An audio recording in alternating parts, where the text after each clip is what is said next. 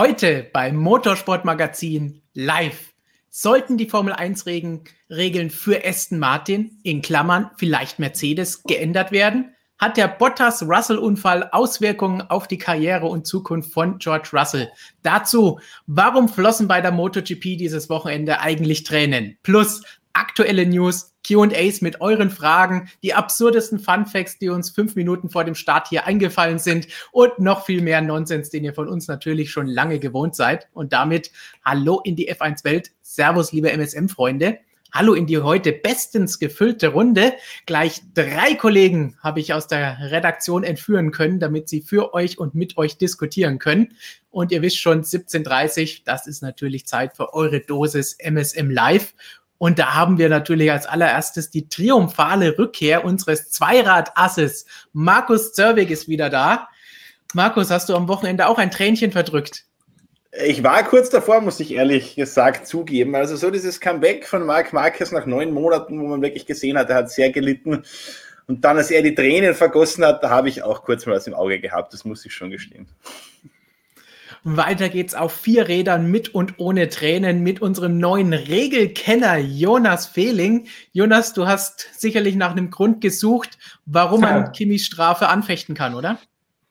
Ja, verzweifelt. Also das Dokument hat ja schon tausend Steilvorlagen geboten. Die waren sich da ja selbst nicht so wirklich einig. Aber wahrscheinlich war das Dokument ungefähr so lang wie die gesamte Kladde da, die da jetzt gerade ausgepackt wird. Also unfassbar. Also das war ein, ein Gewäsch. Aber gut, hilft nichts. Irgendwie hat Sinn gemacht, leider. Irgendwie schon. Hoffentlich wird es in Zukunft mal geändert, worum es geht. Vielleicht kommen wir da später nochmal drauf zu sprechen bei euren Fragen. Und last but not least, frisch zurück aus Italien, direkt eingefahren aus Imola, unser Formel 1 Ass, Markus Zörwig. Ah nee, warte mal, ich sehe, glaube ich, doppelt Hallo, Hallo Christian. Aber wir, haben, aber wir haben schon festgestellt, Stefan, ich kann, den Mar äh, ich kann Markus Bauch streicheln hier in dieser Platzierung. Scheint ihm zu gefallen, definitiv. An dieser Stelle heute Full House haben wir schon festgestellt, denn natürlich ist auch unser Lukas wieder mit dabei, um im Chat nach dem rechten und linken zu schauen und gleichzeitig natürlich eure Fragen einzusammeln und eure Meinungen einzusammeln und uns die später mitzuteilen. Lukas, bist du da schon fit? Du bist heute unterwegs, wie wir sehen. Ja, ich grüße euch aus Hamburg von der Elbe direkt vor Ort. Äh, ich bin heute der fünfte Teil unserer Fünferrunde hier und habe wie immer den Chat im Auge. Ich werde euch sagen, was im Chat abgeht. Ich werde euch die Fragen bringen und euch erzählen, was sonst so Spannendes zu berichten ist von der Community. Ganz genau. Und jetzt haben wir heute Premiere, denn letzten Stream haben wir noch diese Nachricht bekommen, die wir gleich gesichert haben. Von PRNC hat sich Christian rasiert oder wer ist Lukas? Das heißt, wir haben jetzt drei von ihnen. Also langsam äh, zweifle ich mal an den Optikern unserer Zuschauer, muss ich gestehen. Vielleicht kann man das mal in Frage stellen, aber angeblich seht ihr ja alle gleich aus. Jonas, wir sehen bestimmt auch gleich aus. Deswegen, was soll es Flo noch dazu? Dann haben wir ein 3 zu 3. Mhm. Ja, gut. Von Professor Dr. Racer gibt es auch noch ein Lob. Der letzte Stream war unter den Top 3 aller Streams. Schreibt uns mal eure Top 3 Videos oder Streams auch in die Kommentare oder in den Chat, dann kann Lukas da ein bisschen durchschauen. Tolle Idee mit Lukas, alle waren in Höchstform. Bald haben wir zusammen die 100.000 erreicht. 100.000 Abonnenten, wir stehen kurz davor. Mal schauen, wie lange es noch dauert. Besser als jede Triple Crown, sagt das bloß nicht Fernando Alonso. Aber aus unserer Sicht natürlich deutlich besser. Dann natürlich, wie immer, ein kurzer Blick, was wir denn heute hier mit euch vorhaben. Da geht es los ganz schnell mit den Fun Facts. Danach als Warm-up-Frage wie immer eine Hashtag AskMSM-Frage, die ihr uns gestellt habt in der Zwischenzeit seit den letzten Videos. Einfach unter jedem Video mit dem Hashtag AskMSM in die Kommentare schreiben und wir greifen sie dann vielleicht raus. Dann gehen wir über zu unseren Top-Themen. Einmal Russell gegen Bottas, dann noch ein bisschen Aston Martin und die Forderungen nach neuen Regeln und allen weiteren News, die es die letzten Tage so in der Formel 1-Welt und auch der MotoGP-Welt gegeben hat. Und am Ende kommen wir zum QA. Dann seid ihr dafür verantwortlich, was wir hier bereden und diskutieren, welche Fragen ihr uns stellen möchtet. Wir sind schon ganz heiß darauf, was uns Lukas dann da präsentieren wird beim QA. Lukas, Jetzt verabschieden wir uns wieder ganz kurz von dir, damit du dich ganz dem Chat widmen kannst. Bis gleich. So machen wir es. Bis später. Und wir kommen jetzt zu den allseits beliebten Fun Facts. Wobei ich sagen muss, wie ich es vorhin im, im Skript genannt habe, sind es Fun Cats, weil ich glaube ich so ein paar Probleme mit den Buchstaben auf der Tastatur hatte. Mal schauen, ob irgendwelche Katzenfakten da mit dabei sind. Ah. Ansonsten sehen wir jetzt gleich die Original Cervix Fun Facts von Markus. Soll ich gleich loslegen, quasi? Ja, immer gerne natürlich. Äh, ich habe heute einen Fun Fact nicht nur für Motorsportfans, sondern auch für Geografie-Nerds. Und zwar haben wir ja am Wochenende das große Comeback von Marc Marquez gesehen, das auch bedeutet, dass Stefan Bradl natürlich aus der Starterstellung verschwunden ist. Und somit hatten wir zum ersten Mal in der Geschichte der Königsgasse, also MotoGP und vorher noch die 500 Kubikzentimeter Gasse, ein Rennen, in dem kein Fahrer von nördlich des 46. Breitengrads am Start war. Für die weniger Geografie-affinen unter euch, der 46. Breitengrad verläuft ungefähr so an der südlichen Grenze von Österreich entlang und alle 22 Fahrer, die in der Startaufstellung gestanden sind oder die am Rennwochenende teilgenommen haben, die sind alle südlich davon beheimatet. Wir haben neun Spanier, wir haben sieben Italiener, wir haben zwei Franzosen, Südfranzosen muss man in diesem Fall äh, dazu sagen. Wir haben einen Japaner, einen Portugiesen, einen Südafrikaner, einen Australier, also alle kommen aus dem südlichen Bereich unserer, unserer Erde und das ist mein Fun-Fact für diese Woche gewesen.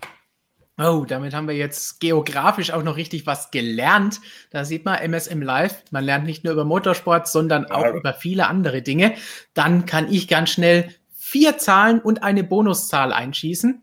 Mal schauen, ob ihr erratet, worum es sich dabei handelt. Es ist nicht Lotto, weil vier Zahlen, eine Bonuszahl reicht dafür nicht. 88, 137, 47 und 80. Alles zusammengerechnet sind 352.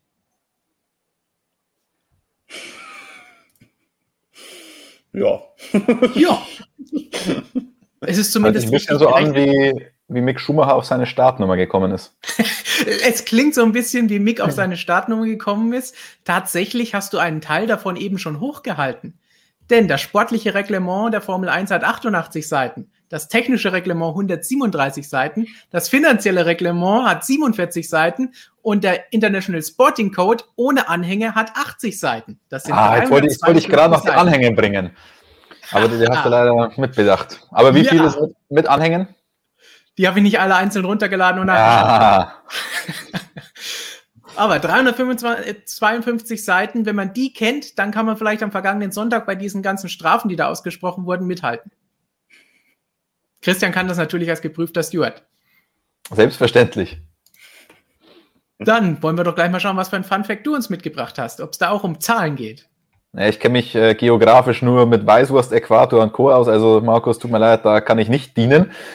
Aber ich habe tatsächlich was aus dem Regelbuch mitgenommen. Und zwar sagen ja alle, wie unfassbar viel Glück Lewis Hamilton bei diesem Rennen hatte ja, er hatte natürlich Glück. Zum einen, dass er aus dieser Position wieder rausgekommen ist, ähm, war ja nicht unbedingt selbstverständlich, dass man sich da wieder befreien kann.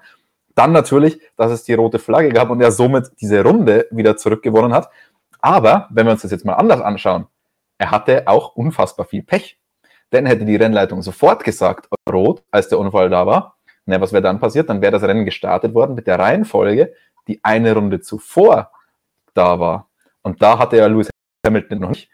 Und da war er auf Platz zwei. Heißt, Hamilton ist abgeflogen, dann gab es diesen Unfall mit Bottas und Russell und hätte die Rennleitung dann sofort gesagt, Rennunterbrechung, rote Flagge, dann wäre Lewis Hamilton tatsächlich von Startplatz 2 wieder ins Rennen gegangen. Das wäre eine kuriose Geschichte gewesen. Und dann stellen wir uns noch vor, das habe ich in dem letzten Video auch schon gesagt, Max Verstappen mit diesem kleinen Fehler beim Restart, er wäre dann überholt worden an der Stelle. Dann hätte er tatsächlich bis zur Safety-Car-Linie entweder die Position wieder zurückholen müssen oder in die Box abbiegen und im ganzen Feld dann hinterherfahren. Also man stellt sich das vor, Lewis Hamilton macht den Fehler, fliegt ab, verliert dadurch gar nichts. Max Verstappen beim Restart macht diesen Mini-Fehler, lässt sich von einem Fahrer überholen und ist dann letzter. Dann wären wir beim Restart reingegangen mit Lewis Hamilton auf 1 und Max Verstappen auf dem letzten Platz. Also das wäre eine, eine verrückte Konstellation gewesen. Und das wisst ihr nur, wenn ihr die 352 Seiten alle gelesen habt. Selbstverständlich. So, Jonas langt sich schon an den Kopf. Was hast du dir ausgedacht? ich mache gleich bei Lewis weiter. Und zwar dadurch, dass er es eben ja, da weggestopft hat in Tosa und dann keine Siegchance mehr hatte, hat er dann erneut mal etwas verpasst, was ihm noch nie gelungen ist. Und ich sage das eigentlich nur, damit ich mal wieder sagen kann, wo Michael Schumacher noch viel besser ist als Lewis Hamilton, nämlich die ersten beiden Saisonrennen die hat Hamilton tatsächlich noch niemals beide gewinnen können in seiner ganzen langen Karriere seit 2008. Er hat sogar nur dreimal überhaupt den Saisonstart gewonnen. Schumacher dagegen hat locker, easy going, viermal mindestens die ersten beiden Rennen gewonnen. 2004, wissen wir alle, kamen noch einige Siege hinten dran, 2000 auch. Also da liegt der Michael immer noch vorne. Und damit bin ich schon fertig. Das war schön, denn alles andere war nicht so super kurz, wie wir es uns vorgenommen hatten, aber genauso kennt ihr uns. Wir überziehen immer bei allem. Aber naja, Stefan, wir haben 352 Seiten Reglement, da kann man nicht so schnell durchkommen. Das geht einfach nicht. Aber wir haben geografische Kenntnisse gelernt, wir haben was über das Reglement gelernt, gleich doppelt und auch noch ein bisschen über Lewis Hamilton und Michael Schumacher, wer der bessere Starter war. Das ist ein perfekter Einstieg und dann gehen wir doch jetzt gleich weiter zu unserer Ask MSM Frage des Tages. Die haben wir uns aus den Kommentaren der letzten Tage herausgesucht und die kommt von Andreas E. Hi Leute, zuerst mal vielen Dank für eure tollen Videos. Vielen Dank, dass ihr alle zuschaut. Seine Frage von Andreas. Kann es sein, dass der Red Bull so sehr auf Max Verstappen abgestimmt ist, dass es anderen sehr schwer fällt, damit zurechtzukommen? Damit ist jetzt nicht nur Sergio Perez gemeint, sondern eben auch in den vergangenen Jahren all diejenigen aus dem Red Bull Junior Kader, die sich da versucht haben. Ähnlich wie es bei Honda und Marc Marquez auch der Fall ist. Da haben wir die wunderbare Verbindung zu beiden Christians und Markusen hier rechts. Das heißt, wer möchte sich zuerst äußern? Ja, vielleicht kann ich ja eingangs mal erklären, ähm, was es mit der Honda Marquez Thematik auf sich hat. Also für die, die in der MotoGP nicht so dick drinnen sind, ähm, Honda hat in den letzten Jahren ein sehr schnelles, aber sehr schwierig zu fahrendes Motorrad entwickelt, das eigentlich de facto nur noch für Marc Marquez wirklich gut funktioniert hat. Also die anderen Fahrer, egal ob es ein Dani Pedrosa war, ein Jorge Lorenzo, also wirklich etablierte, hervorragende MotoGP-Fahrer, die sind damit gar nicht mehr zurechtgekommen. Also Honda hat sich da wirklich auf einen Fahrer mehr oder weniger verlassen, das Motorrad wirklich in diese Richtung ähm, entwickelt und im letzten Jahr, als Marc Marquez dann verletzt war, hat man auch gesehen natürlich, wie gefährlich das sein kann. Also als der dann plötzlich weg war, ist Honda wirklich in eine tiefe Krise gestürzt und äh, ja, solange der Fahrer da ist, funktioniert es natürlich, wenn der dann weg ist, kann man relativ blöd mal dastehen. Christian, glaubst du, dass das der Fall ist bei Red Bull, dass das auch so sehr auf Max zugeschnitten ist? Ich glaube, du kannst in der Formel 1 kein Auto so extrem auf jemanden zuschneiden, wie das beim Motorrad möglich ist, weil da einfach der Körpereinsatz viel größer ist und der Fahrer da einfach einen größeren Einfluss auch hat als jetzt in der Formel 1. Ähm, es ist natürlich schon so, dass der Red Bull wahrscheinlich ein relativ spitzes Auto ist. Heißt, spitz im Sinne von, die maximale Performance ist ganz gut, aber links und rechts von dieser maximalen Performance, da ist halt dann relativ wenig Performance vorhanden. Ist ja auch immer der Spagat, den man bei der Entwicklung von Serienfahrzeugen zum Beispiel machen muss denn das soll halt jeder fahren können, so ein Serienfahrzeug. Ein Rennauto hingegen muss nicht jeder fahren können. Es soll nur in diesem minimalen Bereich halt verdammt schnell sein. Und ich glaube, der Red Bull ist relativ spitz ähm, in seinem Performance-Fenster. Aber man muss ja auch sagen, Sergio Perez, der hat jetzt auch schon ganz gute Anzeichen gezeigt. Wenn wir uns das Qualifying anschauen, er hat Max Verstappen fair in Square geschlagen. Das hat Albon äh, nicht geschafft. Das hat Gasly nicht geschafft. Okay, diese Ausnahme mit Kanada damals. Aber das war jetzt auch nicht so ganz fair in Square durch die gelbe Flagge oder durch den Abbruch von Q2 damals. Also ähm, ja, es ist verdammt schwer, das Ding zu fahren und ja, Max Verstappen kann das besonders gut, aber es ist jetzt nicht so, dass ich glaube, kein anderer Fahrer im ganzen Feld irgendwie mit dem Auto umgehen könnte. Jonas, was meinst du, woran hat es gelegen, dass es all die Fahrer bei Red Bull nicht geschafft haben und auch Perez Anlaufschwierigkeiten hat? Ja, die Perez Anlaufschwierigkeiten sind ja schon ein bisschen kleiner, muss man ja tatsächlich sagen. Ähm, deshalb glaube ich auch einfach, in diesem Jahr hat Red Bull da einfach den Schritt gemacht. Man hat ja im Grunde auch das Vorjahresauto ja nur, ähm, wie alle anderen eigentlich auch nur weiterentwickelt, weil er alles stabil war und hat dann eben dieses, diese kleinen Fahrbarkeitsprobleme, die es ja da scheinbar gab, die dann halt vor allem irgendwie immer auf Albon ausgestrahlt sind im vergangenen Jahr. Vorher auch schon Gasly so ein bisschen ausgeräumt ist. Das Auto, das haben wir ja schon ganz früh gehört in diesem Jahr, auch bei den Testfahrten einfach gutmütiger sein soll. Ja gut, kann man jetzt natürlich auch einfach immer nur erzählen, aber von Verstappen kam das ja auch so ein bisschen so. Der will das fast gar nicht, der ist eigentlich glücklich, wenn es ein bisschen schwierig ist. Wenn es zu, ähm, ja, gutmütig ist, sage ich mal, dann äh, kann er auch nicht so viel irgendwie ja, damit als Fahrer arbeiten. Also das kennt man ja auch von manchen Fahrern, die dann lieber so ein bisschen äh, mit dem Auto mal spielen wollen, als wenn es wirklich nur auf Schienen fährt. Ja, also insgesamt glaube ich, deshalb geht es Perez jetzt schon so ein bisschen besser. Was jetzt dann am Sonntag passiert ist, okay, das war halt ein Regenrennen. Ich glaube, das ist jetzt, jetzt kein Maßstab äh, dieses Rennen, dass man sagen kann, ja, ähm, das ist jetzt wieder so unfahrbar. Das lag jetzt, glaube ich, dann einfach eher mal an den Bedingungen, dass Perez da auch, hat er auch selbst gesagt, einfach einen ja, beschissenen Tag hatte. Dem kann man wohl so zustimmen. Gut, habt ihr noch etwas zu diesem Thema zu sagen oder wollen wir uns dann auf die heißen News der letzten Tage stürzen? Stürzen alle, wir uns auf die News. Alle wunschlos glücklich.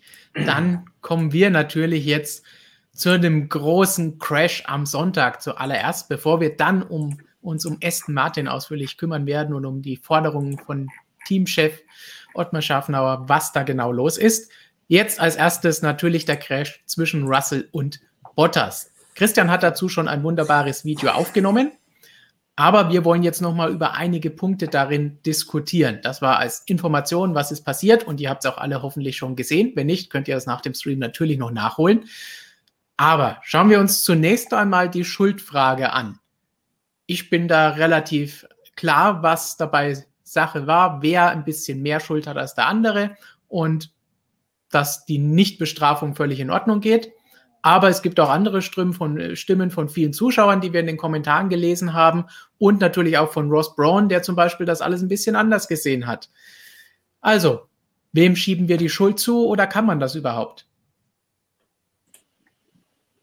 Ja, also, wenn ich schon groß bin, fange ich an. es, ist, es, ist, schwierig. Also, ähm, ich bin da auch relativ ausgeglichen. Also letztlich, wenn man im ersten Moment, ich glaube, viele haben irgendwie im ersten Moment ähm, einfach auf Bottas eingeschlagen, weil Bottas auch das ganze Wochenende sowieso schon schlecht war. Das haben wir dem auch schon, äh, wir haben Bottas ja sowieso im Fahrerranking dafür auch schon äh, viel vorgeworfen, einfach für seine Performance. Die war einfach, man hat im Vergleich zu Hamilton gesehen, völlig indiskutabel, das ganze Wochenende über, das war nichts. Deshalb stand Bottas eh schon so ein bisschen am Pranger und glaube, deshalb waren auch viele jetzt schnell dabei, dann auch noch zu sagen, jo, das war er jetzt auch noch. Ähm, ja, letztlich, wenn man sich das so alles ganz gut anschaut, es, es ist irgendwie 50-50. Also für mich ist es einfach mustergültig letztlich ein Rennzwischenfall gewesen. Russell hat da seine Chance gewittert, hatte viel Überschuss, der musste angreifen, da kann Toto Wolf erzählen, was er will, Mercedes-Fahrer hin oder her, Mercedes-Programm, alles egal. Äh, er hatte da eine Chance für sich, er hatte da eine Chance für Williams. Wenn er das nicht macht, macht er seinen Job als Rennfahrer nicht, da muss er angreifen. Und ähm, die Lücke war auch irgendwie da, Bottas hat auch irgendwie genug Platz gelassen. Ja, Russell war natürlich ein in meinen Augen, sage ich mal, hat das Risiko halt gesehen, denke ich mal, da ist es auch eingegangen. Wahrscheinlich halbwegs überlegt eingegangen, aber eben nicht genug überlegt, hat nicht richtig kalkuliert, dass es da vielleicht doch noch ein bisschen zu nass sein könnte. Dann ging es eben schief. Ja, also er hat das Manöver gesetzt, wenn man so will, okay, ist er vielleicht minimal eher schuld, weil Bottas hat für mich definitiv eigentlich gar nichts falsch gemacht. Der war auf der Trockenlinie, die gehört dann auch ihm. Warum soll er, hat er ja selbst gesagt, da bin ich auch voll bei ihm. Warum soll er denn von der trockenen Linie wegfahren, wenn daneben alles nass ist? Und er hat sich ja noch nicht mal dabei bewegt. Wenn jetzt die Konsequenz wäre, ich müsste, ich mache dann irgendwie Moving Under Braking oder sowas, der Fall war ja gar nicht vorhanden und fahre dann dadurch nur irgendwie auf die trockene Linie, aber das macht ja alles keinen Sinn, weil warum sollte dann die, die Ideallinie im Nassen sein? Das ist ein völliger Quatsch. Also eigentlich, ja, Bottas kann man da eigentlich jetzt nicht so den großen Vorwurf machen, außer er hätte dann in dem Moment gesehen, ja, Russell ist jetzt neben mir, dann hätte er ihm den Platz lassen müssen und dann hätte er irgendwie zwar auch diese trockene Linie aufgeben müssen, weil dann einfach der Platz ausgegangen wäre und den muss er lassen und äh, hat er aber nicht gemacht. Genug Platz war an für sich da, ja. Und ein bisschen aber Jonas, leicht gespielt hat er. Ähm, ja, ganz, daher, kurz ähm, ja, bin jetzt eigentlich auch fertig. ganz kurzer Einspruch. Ich, ich finde, Bottas hat dann schon vielleicht als es zu spät war. Oder er hat auf jeden Fall nochmal nach links rübergezogen. Das sieht man aus dieser Kimi-Perspektive eigentlich ganz schön. Ja, der merkt irgendwann, okay, uh, es wird eng und dann zieht er nochmal richtig krass nach links rüber. Das sieht fast so aus, als wäre er da schon getroffen von dem Russell und deswegen würde er so rüberfahren. Aber nee, das ist bevor der Russell überhaupt richtig abfliegt, zieht der Bottas nochmal richtig rüber. Also der hat schon gemerkt, okay, es wird eng. Und dann hat er versucht, noch ein bisschen zu retten, was nicht mehr zu retten war an der Stelle. Dann spricht aber, finde ich, in dem Moment auch eher für ihn, weil er da ja noch reagiert hat und einfach stumpf zu, drauf zugehalten hat und einen noch enger äh, hat werden lassen, die Strecke. Ja, von daher. Genau. Also das zeigt auch, er wollte ihn nicht abdrängen. Das zeigt, dass für, genau. für mich war dieser Move, den er ursprünglich ein bisschen nach rechts gemacht hat, der war auch nicht zu spät. Weil das ist ja immer der Punkt, wenn wir über Moving under Breaking oder so sprechen, ähm, dass der Move halt viel zu spät kommt, wenn der andere gar nichts mehr machen kann. Aber der war erstens nicht aggressiv, der Move von ihm da ein bisschen nach rechts und, zweitens kam der nicht so spät. Und deswegen finde ich an sich die Verteidigung von Bottas völlig okay. Als erstes möchte ich vielleicht auch nochmal betonen, dass es wahnsinnig schwer ist, das Ganze hundertprozentig gut zu beurteilen, weil die Kameraperspektiven einfach nicht so wahnsinnig viel hergeben, wie wir das sonst gewohnt sind von der Formel 1 oder allen anderen Rennserien. Das ist wirklich eine dumme Ecke gewesen, wo nicht wirklich eine Kamera das richtig eingefangen hat. Am besten sind noch die Onboards. Danke, dass Kimi direkt dahinterher gefahren ist, weil ansonsten war das Ganze sehr schwer zu beurteilen, gerade während des Rennens, nachdem es passiert war, was ist da jetzt eigentlich los, bis man überhaupt mal wusste, wer war da jetzt schuld und man gar nicht wusste, warum rennen die jetzt aufeinander zu und klopfen sich auf die Helme und zeigen sich Finger und solche Geschichten. Da kommen wir natürlich auch gleich noch drauf zu sprechen, auf die Einzelheiten, die dann danach passiert sind. Aber Markus, wie hast du diesen Unfall von außen betrachtet? Weil mittlerweile hast du den bestimmt auch schon gesehen, trotz MotoGP-Stress am Wochenende. Ja, ich habe es während den MotoGP-Medienrunden so mit einem Auge habe ich rübergeschieden und dann auf einmal eine Menge Trümmerteile gesehen. Ähm, ich glaube ganz ehrlich, die Tatsache, dass wir jetzt über drei Tage später hier sitzen und immer noch nicht genau sagen können, wer da jetzt schuld war, spricht dafür, dass, glaube ich, jetzt keiner von den beiden Jungs wahnsinnig viel falsch gemacht hat. Also ich glaube, da kann man jetzt bei keinem sagen, das war ein total jenseitiges Manöver. Ähm, ich sehe es so ähnlich wie Jonas, vielleicht mit einer Spur mehr Schuld bei Russell, aber äh, ganz ehrlich, das ist, das ist ein Manöver, wo einfach irgendwo ja, zwei Fahrer eben um das gleiche Stückchen Strecke kämpfen, irgendwie. Oldschool-Rennstrecke mit, mit Rasen, Kiesbetten daneben und dann, ja, passiert das sowas mal. Ich meine, wir sprechen davon auch extrem hohe Geschwindigkeiten, wo da wirklich äh, Sekundenbruchteile entscheiden. Also ich sehe da bei keinem Fahrer wirklich eine, eine ganz große Schuld. Klassischer Rennunfall, ja das ist vielleicht auch so ein Ding, wo, wo man unterscheiden muss zwischen Schuld und Auslöser des Unfalls. Weil ich finde auch, es ist ein Rennzwischenfall, ein Rennunfall, der passiert ist während dem Racing. Da kommt halt sowas nun mal vor. Aber es hat keiner irgendwas mit Absicht gemacht. Es ist keiner absichtlich in einen anderen reingefahren oder ein, keiner hat absichtlich den anderen großartig abdrängen wollen, sondern es ist halt einfach passiert. Und letztlich ja, Russell war der Auslöser, weil er ist da ein bisschen neben die Strecke gekommen und deswegen nach links abgebogen in Bottas hinein. Ähm, wenn mhm. er das nicht macht und den Platz ausnutzt, dann kommt er vorbei. Aber wir werden jetzt gleich noch ein paar andere Punkte sprechen, auch und unter anderem den Punkt, warum fährt Bottas überhaupt an dieser Stelle darum? Warum kommt er in diese Situation? Das ist auch etwas, über das man sprechen muss. Und gleichzeitig kommen wir natürlich auch noch gleich zu den Aussagen von Toto Wolf, was das Vorgehen von Russell angeht. Habt ihr noch irgendwas zu dieser Schuldfrage in Anführungsstrichen zu sagen? Oder gehen wir gleich zu den Reaktionen weiter? Nur was du schon angeteasert hast, nämlich dass ja der Auslöser oder die Ursache, wenn wir so wollen, kann man, wie gesagt, auch bei Bottas sehen, weil der hat da hinten nichts verloren. Und das einfach noch dazu. Ja. wenn wir Bottas ein bisschen. Was, was, übrigens auch noch ganz witzig ist, ist der Alonso. Ähm, das hat man ja eigentlich erstmal nur auf den Bildern gesehen, wo die beiden dann schon im Kiesbett standen, dass auf einmal der Alonso da auch noch gedreht dabei stand. Ähm, hat sich dann erst später aufgelöst durch die Onboard vom Alonso, die im Worldfeed, glaube ich, nie zu sehen war. Der ist da ganz langsam durch diese Trümmerteile durchgefahren, ganz, ganz langsam durchgetuckert. Mhm. Und dann ist er so ganz bisschen aufs Gas gegangen, als er durch die Trümmerteile durch und hat sich dann sofort gedreht und stand dann auch noch bei den zwei Pfeifen darum. Also, es war irgendwie ein ziemlich witziges Bild. Nicht ganz so witzig war es für Mercedes und für Williams, dass die Autos kaputt sind. Da werden wir auch noch mal kurz drauf zu sprechen kommen nachher. Jetzt wechseln wir mal ganz kurz hier auch im Bild von einem Artikel von Jonas zu einem Artikel von Jonas. Wie wir letzte Woche schon festgestellt los. haben, schreibt bei uns eigentlich niemand anderes Artikel oder wir haben alle den gleichen Namen im CMS und keine eigenen Zugänge und die sind alle nur von Jonas. Denn direkt nach dem Rennen waren dann natürlich die TV-Interviews und da gab es dann heiße Szenen und heiße Kommentare. Russell gegen Bottas, Bottas zurück gegen Russell und alle gegen alle und jeder gegen jeden. Das war dann auf jeden Fall spannend zu sehen, was da alles los war. Klar, die Emotionen sind erstmal hochgekocht. Ich denke, Bottas, der ein bisschen mit Fingern kommuniziert hat nach dem Unfall, das kann man ihm nachsehen, die Emotionen nach so einem heftigen Abflug. Man hat es ja auch im Funk gehört, dass er da tief durchschnaufen musste. Da ist das schon mal in Ordnung. Auch hier die Nummer, dass Russell ihm so ein bisschen auf den Helm geklopft hat. Das war jetzt nichts Schlimmes, da haben wir ganz andere Sachen gesehen. Christian hat gestern noch gescherzt, äh, dass, dass, es andere Leute gibt, die da mit Frontflügeln durch die Gegend werfen. Das wäre was anderes gewesen.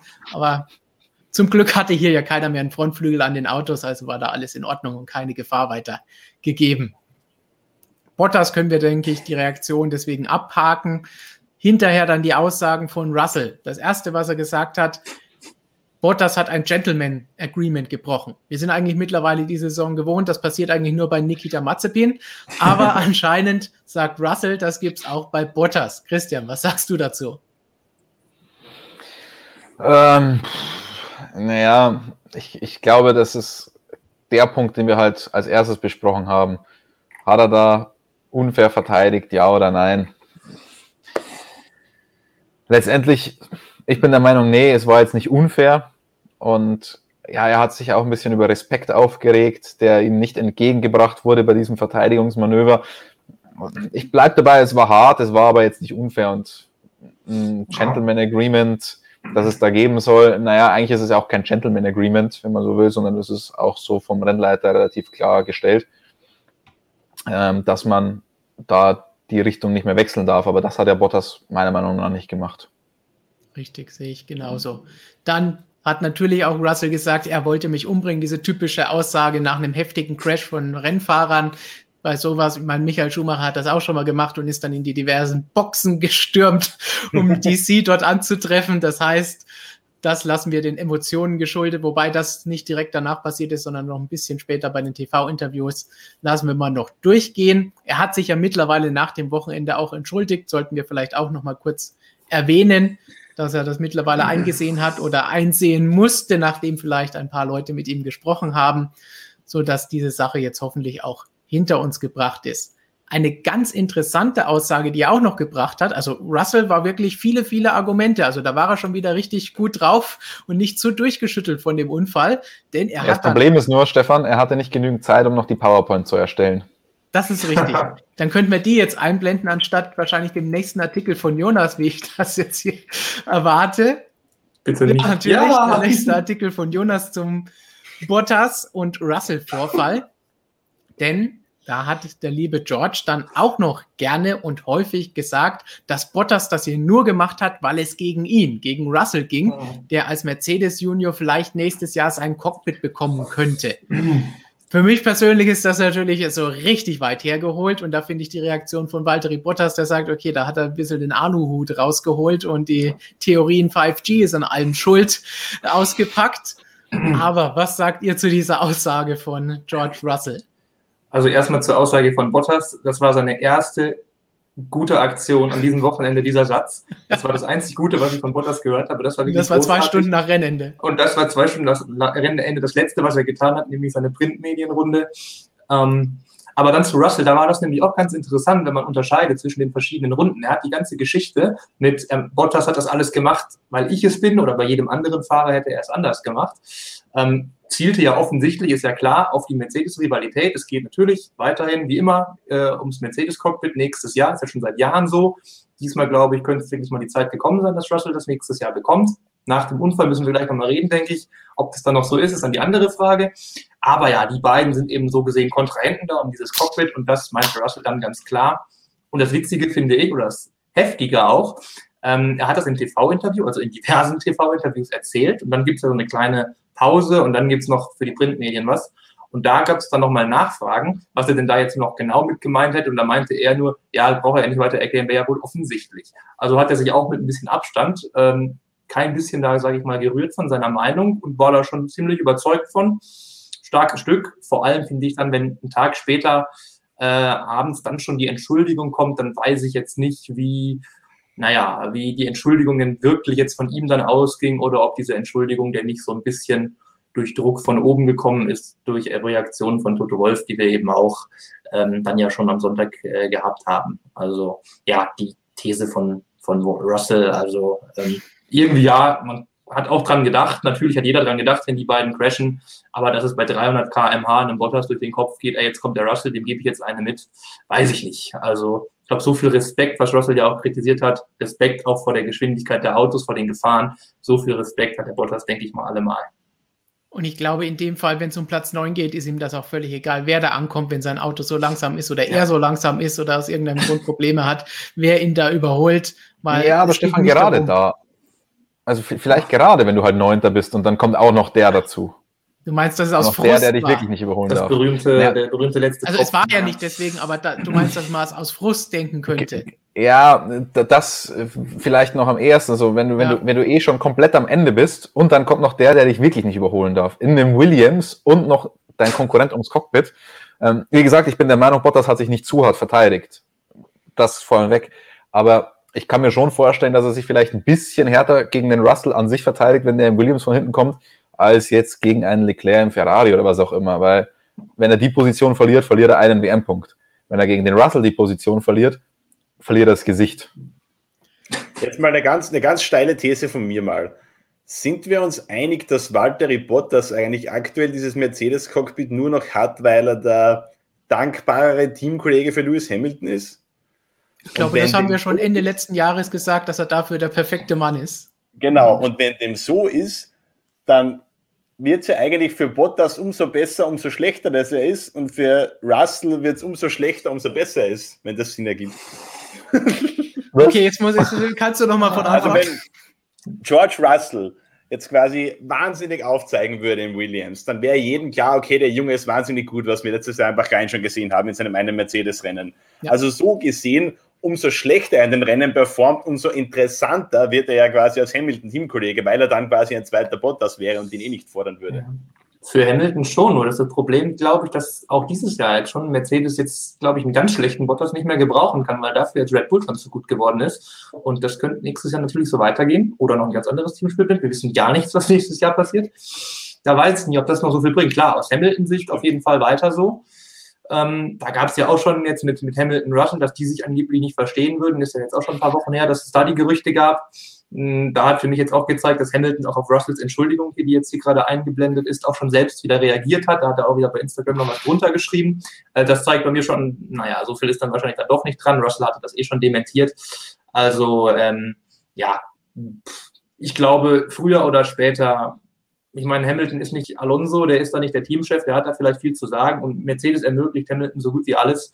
Ähm, aber irgendwann ist dann, glaube ich mal, auch die Zeit dann einfach reif und ich glaube auch nicht, dass Mercedes Russell noch ein Jahr wird vertrösten können, weil der ist so gut, der wird was anderes finden, der wird sich was anderes suchen dann, weil weiter da hinten rumfahren wird er nicht wollen. Also, ja. Er muss auf jeden Fall schauen, ob es was Besseres dann nächstes Jahr gibt und was denn das Bessere ist, wo er hinwechseln kann. Schwierig. Ja. Sprechen wir ja dann vielleicht gleich auch nochmal drauf äh, drüber, ob es den Einfluss auf seine Zukunft und seine Karriere hat, dieser Unfall oder auch nicht, und wie es dann nächstes Jahr weitergehen könnte.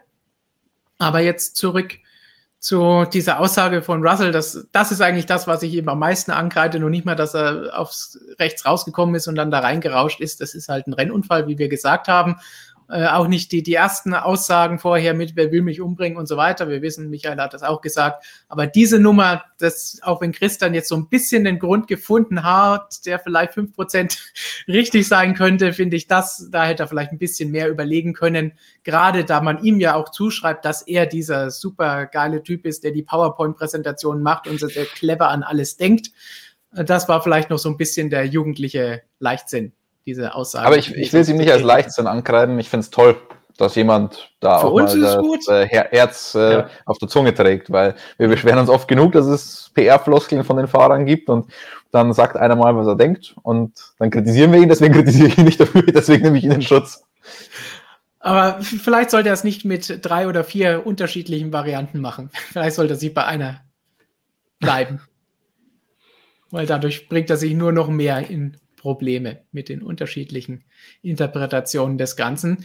Toto Wolf hat das Ganze, ja, Christian, du warst bei der Runde damit dabei, sofort abgeschmettert und gesagt, das ist Bullshit. Das heißt, das hat für ihn überhaupt nicht gut funktioniert und ist nicht gut angekommen. Auch ein Punkt, über den wir dann gleich sprechen müssen, wie das auf Russell abfärbt, das Ganze. Aber Toto Wolf hat noch eine andere Aussage gebracht, die wir auch noch diskutieren müssen, die vielleicht von allen die kontroverseste sein kann, je nachdem, wie man sie auslegt. Denn er hat auch gesagt, Russell muss sich in so einer Situation, wenn er auf dem Mercedes aufläuft, wenn er auf Bottas aufläuft, die globale Sicht bewusst sein und denken, okay, da fahre ich gegen einen Mercedes, greife ich den jetzt so aggressiv an oder nicht im Regen unter diesen Bedingungen etc gibt es jetzt unterschiedliche Sichtweisen in den Kommentaren zu den anderen Videos. Es gibt alle möglichen Varianten. Und äh, die meisten schimpfen auf Toto Wolf, der diese Aussage getätigt hat. Die Aussage, die ich davon in Ordnung finde, ist zu sagen, er läuft auf ein Auto auf, von dem er weiß, der ist schneller. Der war auch gerade beim Boxenstopp, das heißt, sobald der die Reifen ein bisschen mehr auf Temperatur hat, wird er mich wieder überholen und davonfahren. Das heißt, tue ich mir das jetzt an oder bin ich clever und sage, ich bleibe dahinter und verliere dann nicht hinterher, wenn der mich wiederholt, auf diejenigen, die tatsächlich von hinten kommen und mich überholen wollen. Gleichzeitig für Williams das einzige Wochenende, wo es nicht nur wegen Chaos, sondern auch, weil sie eine gute Performance hatten, die Möglichkeit auf Punkte gibt. Und das dann wegzuwerfen, ist vielleicht auch nicht ganz, ganz das cleverste, was er machen kann. Auch da haben wir nachher nochmal einen kleinen Punkt, den wir in dieser Hinsicht diskutieren müssen. Was ich aber fragwürdig finden würde, wenn Toto dieses Zitat, was nicht belegt ist, wie er es in welche Richtung gemeint ist, meiner Meinung nach, gesagt hat, um zu sagen, da fährt ein Mercedes, den darf er nicht angreifen, weil er auch ein Mercedes-Fahrer ist. Denn das würde ja bedeuten, dass Mercedes da Macht über so und so viele Fahrer im ganzen Feld hat und bestimmt, wer wen überholt. Dann sind wir bei den alten Ferrari-Jahren, wo Jean Todt dann mal schnell zum Sauberkommandostand rüberläuft und sagt, hallo, aber jetzt mal zur Seite fahren. Oh ja. Naja, aber Stefan, ähm, ich glaube, die, die, die Fahrereinflussnahme von Mercedes ist fast noch das geringste Übel in der politischen Formel 1. Ähm, Gibt es auch andere Einflussnahmen, die ich bedenklicher finde, auf technischer Seite. Ähm, Ach, da kommen aber, wir vielleicht noch dazu. aber ich, ganz, ganz ehrlich, ich, ich, ich finde deinen ersten Punkt auch nicht unbedingt, also den würde ich so nicht unterstreichen, weil wieso sollte ein Russell es nicht versuchen? Das Argument, naja, der ist ja dann eh schneller, wenn er die Reifen auf Temperatur bringt. Naja, der Bottas war jetzt die ganze, das ganze Wochenende über nicht besonders schlimm. Und jetzt ist jetzt nicht so, dass der zwei Sekunden schneller gewesen wäre die ganze Zeit in dem Mercedes. Und noch dazu sind wir in Imola, wo überholen verdammt schwierig ist. Ähm, deswegen, ich finde, der hatte jedes Recht, es zumindest zu versuchen. Und völlig egal, wer da vor ihm ist. In ja, und was ist die Alternative? Ne? Also wenn von hinten kommen auch welche ran, wenn, wer weiß, wann der Bottas wenn man endlich die Reifen auf Temperatur bekommt. Da hatte er das ganze Wochenende schon ein Problem oder zumindest ab dem Qualifying. Dann holt den Russell von hinten der ganze Zug ein, wenn er den Bottas überholt und fährt in fünf Sekunden weg erstmal, dann hat er die fünf Sekunden ja auch schon auf die Verfolger gewonnen. Also ähm, ob der den dann nachher wieder kriegt, Fragezeichen, ist die andere Frage. Aber für Russells Rennen macht es schon Sinn, statt sich da ewig aufhalten zu lassen. In diesem Rennen stimme ich Christian da definitiv zu was die Interpretation dieser Aussage von Toto, diese erste Variante, diese Option 1 war, ist bei einem normalen Rennen, wo man das ja auch öfter sagt, warum kämpft er da jetzt gegen die? Er verliert ja dadurch nur Zeit. Hier hast du recht, Bottas war so schlecht und die Bedingungen sind natürlich was anderes, dass man da vielleicht eher Lunte riechen kann und sagen, vielleicht erreiche ich da was, wenn ich den angreife. Ich meine, ich Markus, wie siehst du das aus der Entfernung? Ja, ich finde es lustig, wenn man sagt, äh, soll er so ein, äh, so ein riskantes Manöver wagen? Ja, ganz ehrlich, auf einer Strecke wie Imola, im Regen, mit modernen Formel 1 Autos, wo kann man denn da sicher überholen? Da kannst du ja nur irgendwo mal einfach das Auto reinstopfen in eine Lücke, die vielleicht offen bleibt, die vielleicht zugeht. Ganz ehrlich, sonst können wir uns eh eineinhalb Stunden äh, Bully Train anschauen, da interessiert auch kein Schwein. Also ganz ehrlich, gerade von riskanten Überholmann überlebt unser Sport. Das ist das, was in meinen Augen uns Journalisten, jedem Fan da draußen am ehesten in Erinnerung bleibt, das sind die wirklich radikalen Überholmann, über die dann aufgehen. Wenn wir das nicht haben, dann können wir unseren Sport gleich. Ach du, ich fand Bahrain 2010 fand ich super spektakulär, als die alle da schön hintereinander hergegurkt ja. sind. also so gesehen zu sagen, so riskant oder nicht überholen, ist für mich absoluter Schwachsinn im Motorsport. Ich meine, guck dir nachher ähnliche, genau die gleiche Stelle, als Hamilton an Russell vorbei ist, da ist er auch mit Highspeed im letzten Moment rausgezuckt das war auch richtig eng. Und wenn es beim Russell gut gegangen wäre, wenn der eine Zentimeter da nicht gewesen wäre, wäre ein Zentimeter noch Platz gehabt, dann hätten alle Russell gefeiert für das Manöver. Also, ja, ist manchmal äh, knapp ne, in der Formel 1. ich habe mal eine kurze Frage an, an Jonas oder Stefan, weil ich immer wieder was von Clio Cup lese. Ja. Toto muss da irgendwas in, in TV-Interviews gesagt haben, oder? Das habe ich nämlich nicht mitbekommen. Ich auch nicht. Ähm, er hat so einen, ähm, in so einen, ich weiß, ich habe es gerade auch nicht ganz parat. Er hat irgendwie so einen Vergleich gebracht nach dem Motto, er steckte halt dann Russell halt dann in den, in den Clio Cup.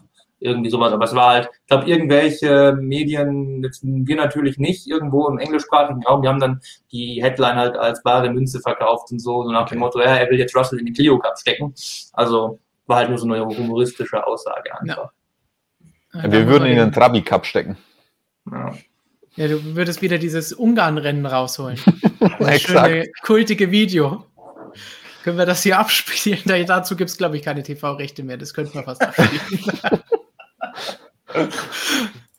also, wer es nicht kennt, sucht mal nach Trabi Cup in Ungarn, Budapest, dann findet ihr das schöne Schwarz-Weiß-Video, glaube ich, noch. Nachdem das aus den 80er Jahren in Ungarn ist, glaube ich, ist dieses TV-Recht sowieso ein Gut des Volkes. Oder wurde, wurde abgewickelt beim Fall des eisernen Vorhangs. Ja. Aber zu, zurück, wir haben jetzt wieder mehr darüber diskutiert, soll er angreifen oder nicht. Was sagen wir denn jetzt von zu der Toto-Aussage? Egal zu welcher Interpretation. Sagen wir es, Macht ausüben. Finden wir das gut, weil das ist das, was viele kritisiert haben. Wie kann er sich wagen zu sagen, er muss global denken? Äh, wie kann er das dem Williams-Fahrer vorschreiben, was er machen soll? Also wenn es so gemeint war, dass er wirklich sagt, okay, quasi der Williams-Fahrer muss da, wenn er gegen den Mercedes-Fahrer fährt, umso mehr aufpassen, muss ich erneut sagen, obwohl ich normalerweise großer Toto Wolf-Fan bin, auch kompletter Schwachsinn für mich, ganz ehrlich, wo, wo fängt es an, wo hört es auf? Dann muss er auf den Teamkollegen muss er aufpassen, muss er auf zwei Mercedes aufpassen, dann muss er vielleicht noch auf alle anderen Autos aufpassen, die auch eine Mercedes Power Unit drinnen haben. Also ganz ehrlich, das ist immer noch Racing. Ich erinnere mich an eine vergleichbare Szene im Vorjahr MotoGP in Barcelona. Andrea Dovizioso war dann noch mitten im WM-Kampf. Joan Sarko auch auf einer Ducati hat ihn abgeschossen. Ja, meine, das passiert halt mal. Also, wenn man 22 Motor Motorräder oder 20 Formel 1 auf die Strecke lässt, da wird es mal einen Kontakt geben. Also, natürlich ja, ist jetzt Mercedes ärgerlich und bitter, aber dazu sagen jetzt quasi, er darf gegen den und den und den und den und den nicht, nicht mehr hart fahren, also das ist sinnlos in meinen Augen. Aber schau dir dann noch einen Alpha Tauri an. Der wird auch keine Ansage bekommen, jetzt greift den Red Bull nicht an. Aber im Kopf des Fahrers erwarte ich dann als Dr. Marco schon auch, dass der da ein bisschen mehr nachdenkt, was er da macht. Also man erwartet ja prinzipiell, dass man in jedem Zweikampf nachdenkt, aber vielleicht im Zweikampf dann gegen einen aus dem eigenen Stall oder ja, aus dem eigenen Stall ist vielleicht jetzt auch falsch ausgedrückt, aber mit, mit so einer ähnlichen DNA unterwegs, da erwarte ich dann, dass der Fahrer vielleicht ein bisschen vorsichtiger ist. Aber gleichermaßen gilt es ja für den Teamkollegen, da sind wir uns einig, oder? Ja, klar. Also genau, beim Teamkollegen, beim Teamkollegen vielleicht noch ein bisschen mehr. Also beim Teamkollegen, da bist du ja deinem eigenen Team verpflichtet Eben. und sozusagen deine Mercedes, weil du bist ja trotzdem noch Mercedes Junior, musst ja trotzdem performen. Ja, genau. In dem Fall. Und dann ja, zählen wir mal ähm, Rennfahrer auf, die gegen den Teamkollegen Scheiße gebaut haben. Hamilton, Rosberg, Alonso, Senna, Prost, Valentino Ja, Rossi, aber da ging es um die Marquez, WM. Lorenzo, ja, aber da, aber da ging es jeweils um die, um die WM. Und diese, die waren direkte Konkurrenten, die beiden. In dem Fall ist es ja so, das ist jetzt nicht unbedingt ein direkter Konkurrent. Also deswegen, ich, ich verstehe es absolut, dass man sich darüber aufregt, aber die Romantik der Formel 1, äh, das wäre schön romantisch zu denken, jeder soll fahren, wie er will. Aber wenn ich Junior bin, auch wenn mir das Tote Wolf nicht sagt, pass auf, wenn du gegen den Bottas oder gegen den Hamilton fährst, schieß den nicht ab und was auch immer.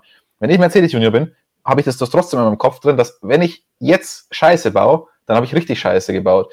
Also bin ich, ist, das muss so ein bisschen im Unterbewusstsein, glaube ich, eigentlich ich dann glaub, wenn du mit sein. Gedanken im Unterbewusstsein auf die Strecke gehst, dann kannst du es gleich lassen, glaube ich.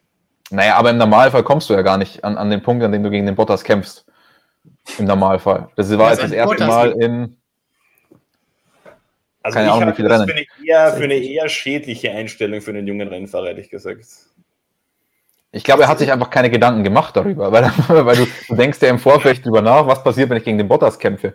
Das finde ich absolut legitim, muss ich sagen, weil ich glaube, wenn ich mir jetzt vor einem Rennen schon Gedanken mache, okay, ja, ja. muss ich aufpassen, weil da darf ich das nicht und das nicht, also ich glaube, da hemmst du dich als, als Racer total.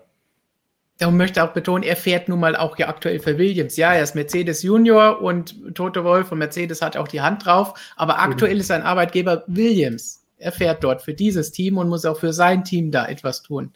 Ganz genau, wie ich schon ganz am Anfang gesagt habe. Also in erster Linie ist er für mich Williams verpflichtet und für die das Maximum rauszuholen. Und in dem Moment hat er deshalb volle Attacke zu geben, egal gegen wen. Ganz einfach.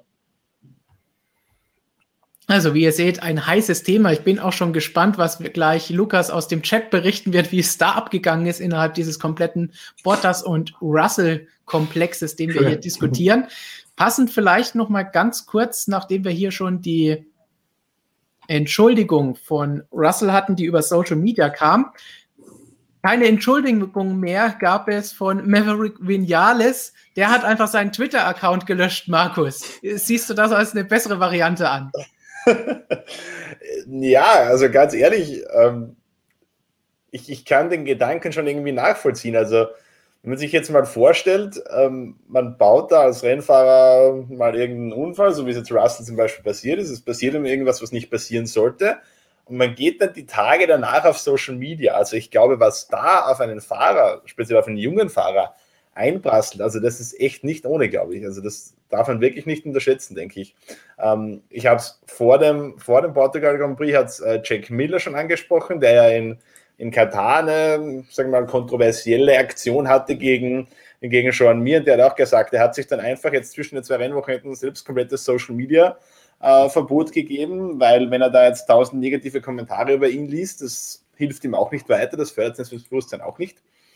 Äh, und deshalb kann ich den Move schon ein bisschen verstehen, vor allem weil es in dem konkreten Fall ja so war, äh, dass Mary Quinales äh, da mit Aussagen konfrontiert wurde, die er nie getätigt hat. Also da hat sich irgendjemand ausgedacht, dass Vinales quasi gesagt hätte, er hat keinen Bock mehr auf die MotoGP, weil das alles Idioten sind und äh, bei den Tracklimits nicht klarkommen, was er nie gesagt hat. Und da hat sich irgendwie so ein kleiner Shitstorm daraus äh, entwickelt und dass man da irgendwann mal als Fahrer sagt, okay, interessiert mich jetzt nicht mehr, ja, kann ich auch verstehen. Natürlich, äh, ob es jetzt, also es ist schon ein radikaler Move, man darf ja nicht vergessen, Social Media ist heutzutage für Fahrer schon ein wichtiges Tool, um sich irgendwie zu promoten und ja. ähm, mit ihren Fans auch zu interagieren. Also es ist schon in meinen Augen vielleicht ein bisschen zu radikaler Move, aber den Gedanken dahinter, den kann ich schon irgendwo verstehen.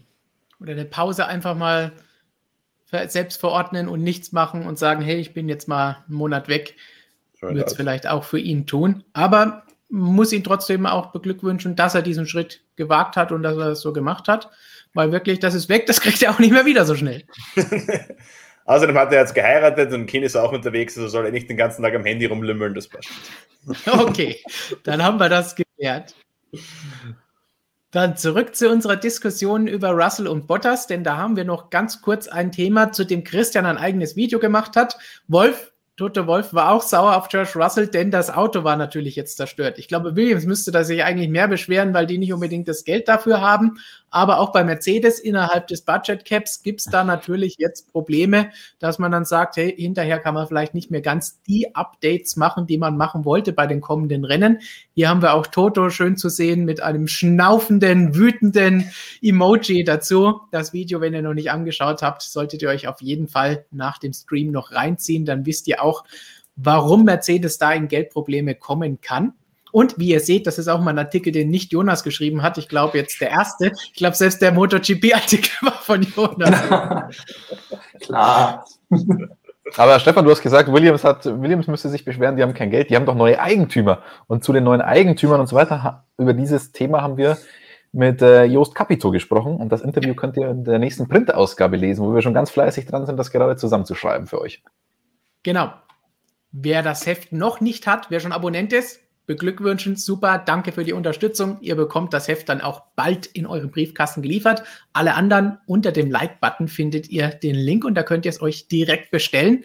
Und dann habt ihr auch die Ausgabe mit Jos Capito als Interview oder natürlich auch die aktuelle noch mit Sebastian Vettel vorne drauf. Ist ja Aber vielleicht Stefan, auch nicht schlecht. Ich muss dich rügen. Was? Es ist nicht Jos Capito. Es ist Capito. Das ist doch die erste Frage im, im Interview. Ich glaube, das Problem ist, geschrieben kommt das nicht so ganz rüber für alle. Das fürchte ich jetzt gerade auch. Vielleicht überdenke ich nochmal, wie, ich das, wie ich das genau niederschreibe. Aber alle, die es jetzt gesehen haben, die wissen jetzt Capito. Betonung liegt auf dem A. So schwätzt mal dem Siegerland. Genau, Jonas gefällt das ja eh. Mich ihr, könnt euch dann sogar noch, ihr könnt euch dann sogar noch durchlesen, woher der Name tatsächlich kommt und wieso das so ausgesprochen wird und so weiter. Also richtig, es geht richtig um Motorsport, wie ihr merkt ein umfangreiches, es sind sechs Seiten, also ist auch noch ein bisschen Formel 1 mit dabei. Zurück, Russell, Bottas, haben wir noch nicht genug drüber gesprochen. Also, wir haben es vorhin schon geteased, wir müssen drüber sprechen. Bottas gut genug für Mercedes war die Überschrift hier bei unserem Fahrerranking.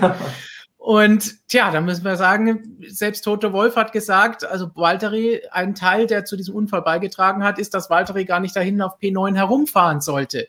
Und Jonas hat es auch schon gesagt, das ganze Wochenende ging da bei Bottas nicht viel. Er hat die Reifen nicht auf Temperatur bekommen. Wir wissen, das schaukelt sich dann gerne auf, weil wenn die davor im richtigen Fenster sind und er nicht, dann wird der Abstand immer größer. Aber was sagen wir jetzt zu dieser Leistung von Bottas und wie viele in dem, im Chat und in den Kommentaren auch schon wieder geschrieben haben, ist Bottas noch gut für genug für Mercedes? Wenn der Sami noch da wäre, unser alter Kollege, der hätte geschrieben, ist Bottas noch tragbar, oder? Richtig. Ja. Ja, also ich glaube, das, was Jonas vorhin angesprochen hat, ist ja schon irgendwie ganz gut auf den Punkt. Solange der Mercedes total überlegen war, war halt auch Bottas okay. Aber jetzt, wo der Mercedes halt nicht mehr drei Ligen vor allen anderen fährt, denke ich, sieht man halt schon, also dass er zumindest in meinen Augen jetzt nie wirklich die Klasse für das beste Team äh, der Formel 1 hat. Also ich bin mir relativ sicher, wenn es damals nicht diesen spontanen Rücktritt von Nico Rosberg gegeben hätte, wäre Walter Reporters nie in die Position gekommen. Und wenn ich mich nicht irre, war ja auch Toter Wolf damals sein persönlicher Manager, oder? So irgendwie in die Mhm. Richtung. Also. Nicht direkt, glaub, aber also es gibt Konstrukte. Konstrukte, ja. Wie immer in der Formel 1 über Konstrukte. Also, ganz ehrlich, ich, ich, ich persönlich habe Walter Bottas jetzt nie auf dem fahrerischen Level gesehen, um im besten Team der Formel 1 zu fahren. Aber wie wir gesagt haben, er ist an sich der perfekte Teamkollege für Lewis Hamilton die letzten Jahre gewesen. Ob er es dieses Jahr noch ist, das ist halt die entscheidende Frage, weil dieses Jahr müssen sie gegen Red Bull auch in der Konstrukteursweltmeisterschaft mehr kämpfen. Da können sie nicht schon sieben Rennen vor Schluss den Titel klar machen, weil da gibt es, glaube ich, dieses Jahr ein bisschen mehr Action. Und mehr Druck. Jonas, du hast vorhin angesetzt. Ich habe dich, glaube ich, unterbrochen. Ähm, ja, ich weiß aber nicht mehr, womit ich angesetzt hatte. Also ich empfehle nur das Fahrerranking zu lesen, äh, vor allem unsere Kommentare. Da erfährt man von jedem, von Flo, von Christian und von mir, äh, wunderbar, wie wenig wir doch von Bottas hielten an diesem Wochenende. Bei allen dreien aber- der aber negative wichtig, Jonas. Aber wichtig, Jonas, an diesem Ja. Wochenende. Also, Also- deshalb habe ich das gesagt, genau. Ja. Ich, ich, ich setze mir jetzt nicht den Aluhut auf, sondern die Bottas-Cap, wenn Stefan, der inoffizielle Vorsitzende des Walter Ja. die Bottas-Fanclubs, schon, schon hier nicht für ihn in die Bresche springt. Ähm, dann mache ich das eben. oh, jetzt, jetzt kommt die Bottas-Kappe. Oh, ich habe sie in blau, Stefan. Ich habe sie in blau. Die Ja. Sieht cooler aus als die weiße, muss ich sagen. Dafür hat er hier unterschrieben irgendwo. Ja, aber auf meiner blauen auch. ähm, aber ja, wir, also das war jetzt ein Wochenende. In Bahrain dürfen wir nicht vergessen, da war er nicht so katastrophal. Da hat er einen schlechten Boxenstopp und ist deswegen mit relativ großem Rückstand der Dritter geworden. Ähm, sonst wäre er relativ nah an an, den, an der Spitzengruppe vorne dran gewesen. Und dass er hier in Imola so extrem schwach war, Reifentemperaturen hört sich immer so nach, einer krassen Ausrede an. Aber es ist halt leider wirklich so, dass wenn du diese Reifen nicht in dieses blöde Fenster reinkriegst, dass du halt dann komplett im Nirgendwo bist. Und es war kalt und die haben keinen DAS mehr in dieser Saison, das darf man auch nicht vergessen. Ja. Und ich glaube, das wirkt sich jetzt schon ein bisschen aus, weil mit dem DAS hast du dann einfach die Spuren der Vorderachse ein bisschen verstellt, hast die Reibung erhöht und hast so Temperatur generieren können in den Vorderreifen drinnen. Und das geht jetzt nicht mehr so einfach und es war verdammt kühl. Ähm, noch dazu muss man dann mit den Bremsbelüftungen aufpassen, dass man nicht zu viel abklebt und das auch richtig einstellt und so weiter. Racing Point hat das nicht so ganz gut hinbekommen. Ich weiß nicht, ob es am Abkleben lag oder am, am Break by Wire, an den Einstellungen, was auch immer. Ähm, jedenfalls muss man da aufpassen, weil das macht man ja nicht nur, um die Bremsen auf Temperatur zu kriegen, sondern auch über die Bremsen dann die Felge zu erhitzen und über die Felge dann den Reifen. Ähm, und das ist wirklich ein, ein sehr labiles Konstrukt. Wenn du da einfach nicht reinkommst, dann landest du in so einem Teufelskreis und hast keine Chance, da wieder rauszukommen.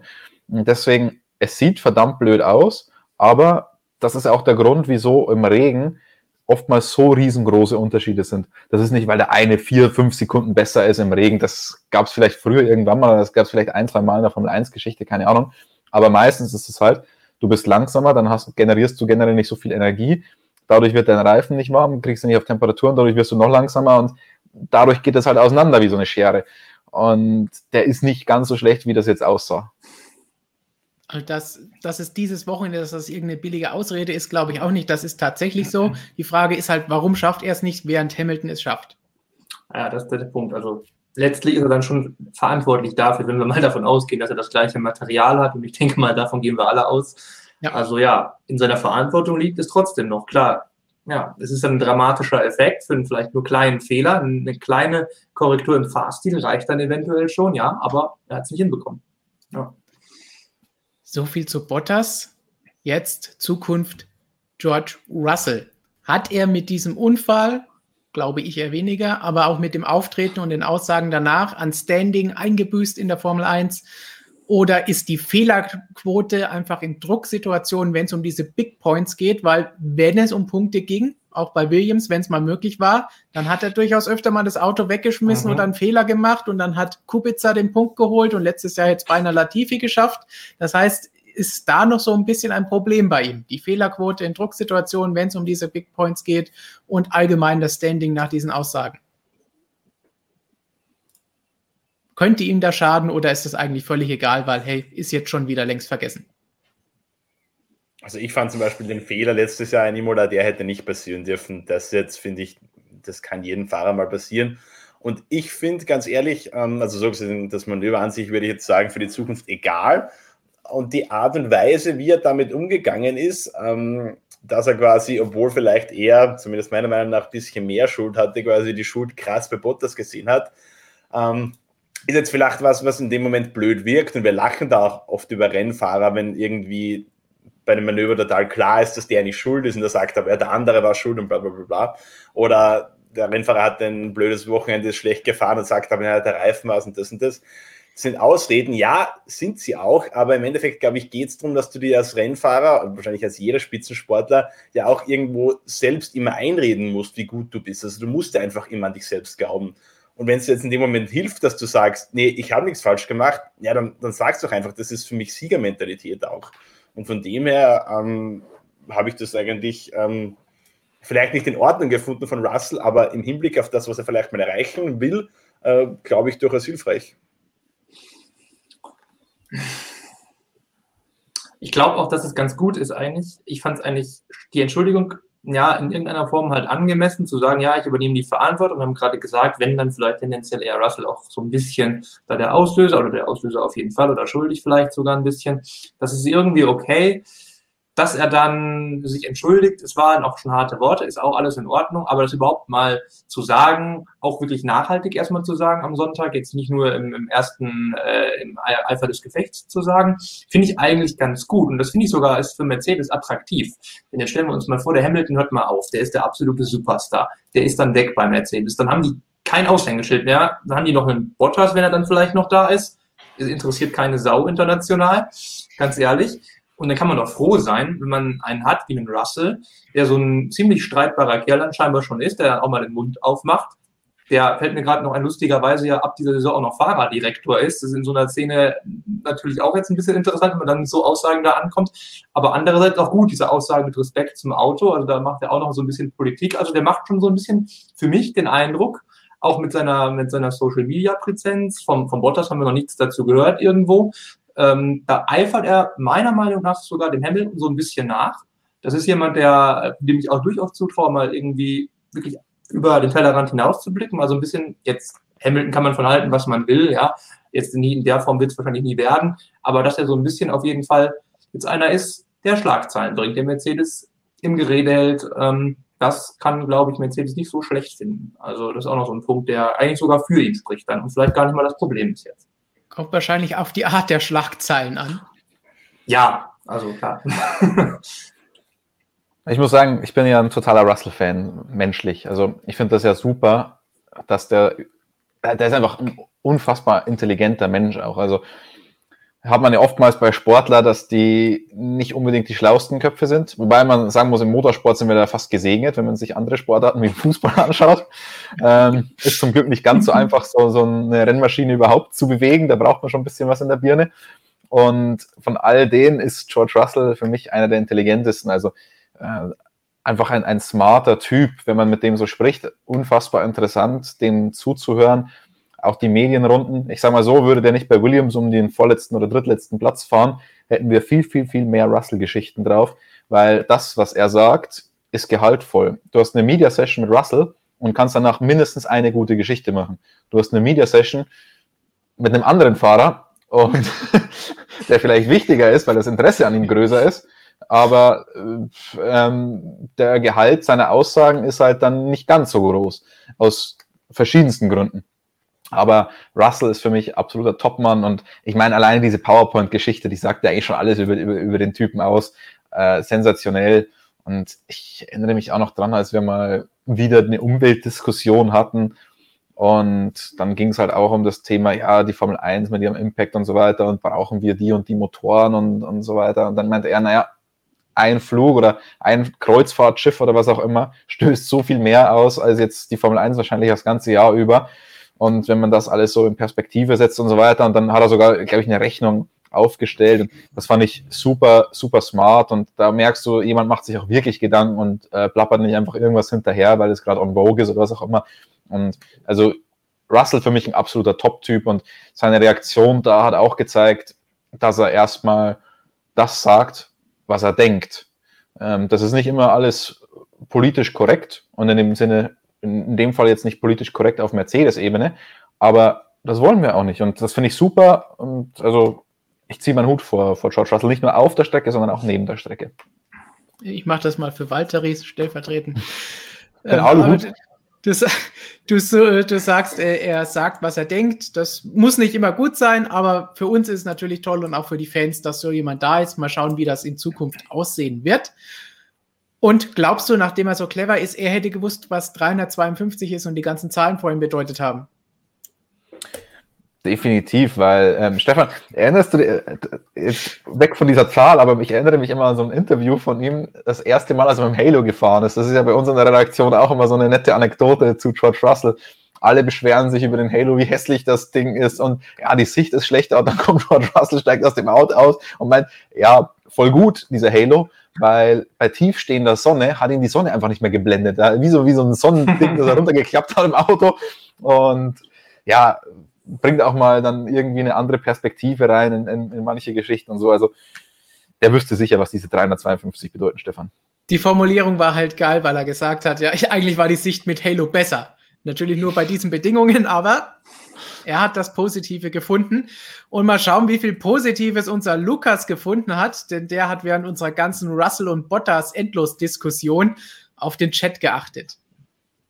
Ja, Bottas und Russell war natürlich eines der vielen großen Themen an dem Rennwochenende. Da ist natürlich sehr viel abgegangen. Der Chat hatte auch sehr viele Meinungen dazu, wer jetzt zum Beispiel schuld ist beim Crash. Da geht das in beide Richtungen auch.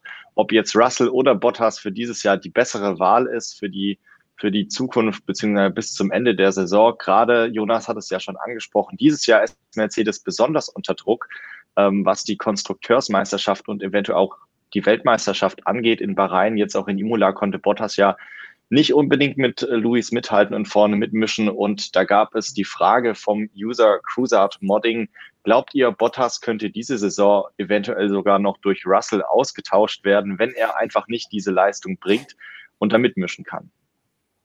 Ich glaube, das, ich sage jetzt einfach mal nein. Weil Mercedes wird den Bottas nicht austauschen, dann hätten sie ihn im Winter schon ausgetauscht. So schlecht ist es jetzt auch nicht. Es war jetzt mal ein Wochenende. Und insgesamt, Russell muss sich nach diesem Wochenende jetzt erstmal wieder ein bisschen beruhigen, glaube ich. Jonas, du hast schon gelacht.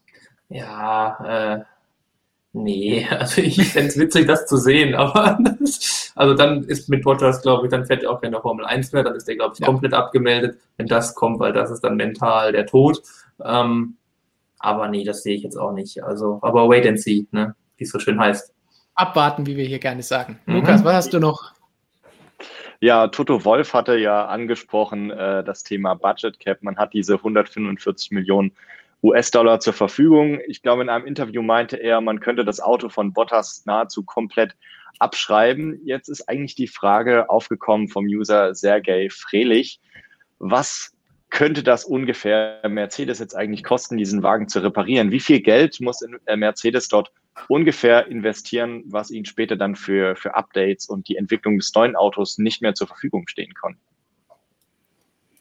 Schwierig, immer Kosten in der Formel 1 ja, zu benennen, ja.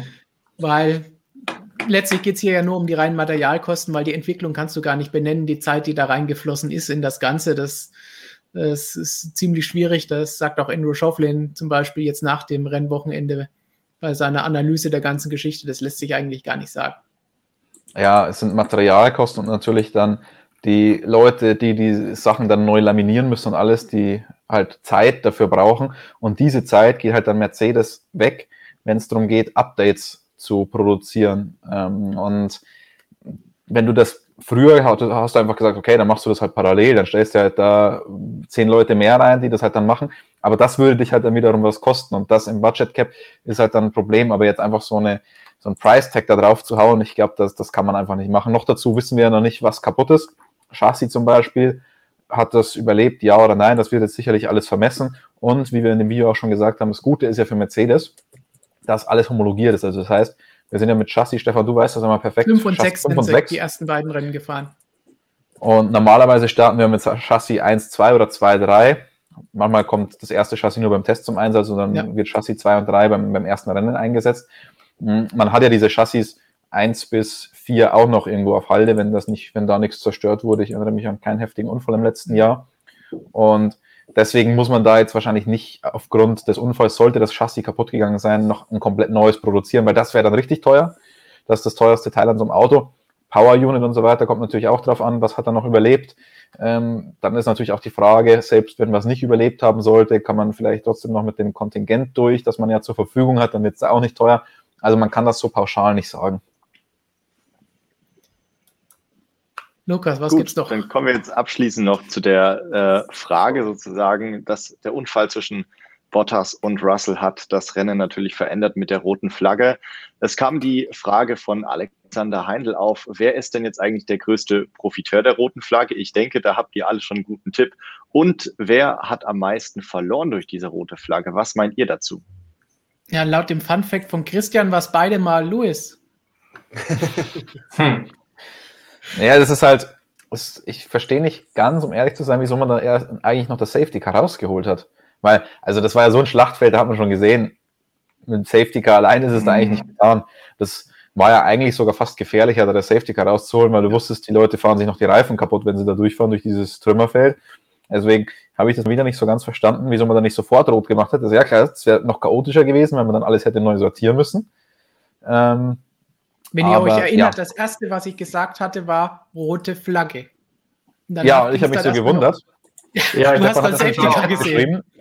Stefan hat das bei uns in den internen Chat geschrieben, rot. Ähm, und ich habe auf den Monitor geschaut und habe gesagt, nee, der ist aber nicht rot. und, aber es war Stefans persönliche Meinung, offenbar, genau. und, und, und, kein Fact. Hat mich auch verwirrt, ja. ja. Richtige Lügenpresse da wieder. Das war die einzig richtige Entscheidung. Das war hellseherisch.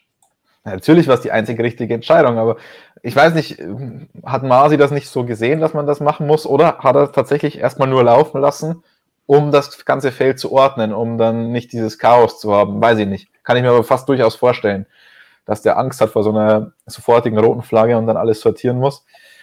Ähm, also größter Profiteur dann auf jeden Fall Lewis Hamilton, weil der hat die Runde zurückbekommen. Ja, andere haben auch eine Runde zurückbekommen, aber bei denen war es halt dann so, okay, dann waren sie im Feld dran. Ich weiß gar nicht, wie viel da maximal noch jemand Plätze gewinnen konnte.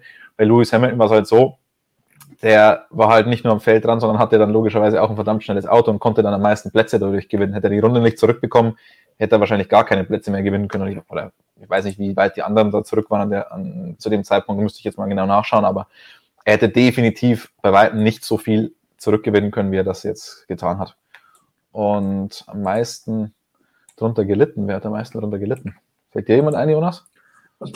Ich kann dir nur erzählen, dass ähm, Esteban Ocon hat sich beispielsweise beschwert, dass sie erst kurz bevor diese Safety-Car-Phase im Kampf schon an der Box waren. Also dann würde ich mal sagen, klassischerweise haben wahrscheinlich die verloren, einfach jetzt die kurz davor sowieso schon ihren Stop hatten, die dann, ja, dann zurückgefallen sind und damit verschenkt haben, da dann gratis irgendwie zu wechseln oder so. Das wäre so der Aber, Klassiker. Aber Konkret. Da waren ja viele davor in der Box, weil die alle Slicks geholt haben. Naja, deshalb wird es wahrscheinlich auch relativ viele betreffen, dass sich es ausgleicht irgendwie, ja. Ich schaue mal ganz kurz noch, ich habe mir ja die, ich habe die PDFs ja alle hier gespeichert. Wenn du die Chart durchsuchst, sagen wir schon mal Danke an Lukas, der weiter auf Jagd geht im Chat. Wir hören dann nachher nochmal, was ihr alles an Fragen gestellt habt. Unter anderem natürlich zu unserem nächsten Thema, nämlich Aston Martin und den Forderungen, oh, die ja. da in Richtung der Regeln nach den Regeländerungen über den Winter gestellt wurden. Also ich habe jetzt äh, einen definitiv, der verloren hat, Leclerc natürlich, weil der lag ja auf Position 2 und hat ja dann am Restart direkt die Position gegen Landon Norris verloren, der auf den Weichen gerestartet ist, weil man von dem stehenden Start ausging. Und ich würde mal sagen, unter normalen Bedingungen wäre es schwer gewesen für Norris da an Leclerc vorbeizugehen, weil wir wissen ja alle, wie schwierig es ist zu überholen. Und Hamilton wäre dann sowieso weg gewesen und dann wäre Leclerc höchstwahrscheinlich Zweiter geworden in diesem Rennen. Das können wir so hinnehmen. Also nicht, dass er Zweiter geworden wäre und das nicht geworden ist, sondern als Verlierer ansehen. Und damit weiter zu den Grünen. Da werden wir natürlich auch gleich nochmal einen Blick auf die Auswertung der Umfrage werfen, denn wir haben sowohl auf unserem Instagram-Kanal als auch hier auf YouTube euch gefragt, sollen die Regeln geändert werden? Vorher aber eine ganz kurze Zusammenfassung. Jonas, du grinst schon. Worum geht es da eigentlich? Auch wenn der Artikel von Flo ist. Ja, Endlich ich lache nur geschafft. über die Frage. Ich lache nur über die Frage, sollen die Regeln äh, geändert werden, weil ich genau dem, was in der Headline steht, auch völlig zustimme. Das ist, kommt von Dr. Helmut Marko, das Zitat, der da reagiert hat eben auf diese Forderung von Aston Martin ähm, das heißt Forderung oder diesen Vorstoß, sage ich mal. Ja, also Aston Martin haben wir ja schon seit äh, dem Saisonstart eben gehört, dass sich da eben über diese Regeländerungen, die es in diesem Jahr gab, diese, naja, man hat erst gedacht, sehr klein, jetzt haben sie dann scheinbar doch in irgendeiner Form größere Auswirkungen, wie groß die jetzt wirklich sind und wer jetzt wie schlimm betroffen ist. Meint jeder was anderes zu. Mercedes, Aston Martin sagen eben, ja, äh, wir sind die Autos mit dem äh, größeren Anstell, ähm, einen niedrigeren Anstellwinkel und haben da eben ähm, ja jetzt einfach mehr drunter gelitten. Und deshalb meinen sie jetzt, ja, man müsste jetzt immer noch mal die Regeln innerhalb der Saison ändern, damit es wieder fair wäre, hat Ottmar Safnauer so gesagt. Sogar ja, so Verhalten, sage ich mal, mit rechtlichen Konsequenzen sogar gedroht, dass man dann halt irgendwie noch äh, protestieren will und was weiß ich, weil eben die Regelgebung da im, im Vorjahr, es war ja tatsächlich ein bisschen ähm, wellenartig, sage ich mal, in drei Schritten. Am Ende kam dann noch die Reifenänderung und die hat dann ähm, eigentlich Ottmar Schaffnauer als völlig unnötig dargestellt, was auch irgendwie so ein bisschen stimmt. Man wollte ja in diesem Jahr die Autos langsamer machen, damit die Reifen da wieder mit klarkommen. Dann sind die Reifen sowieso noch stabiler geworden.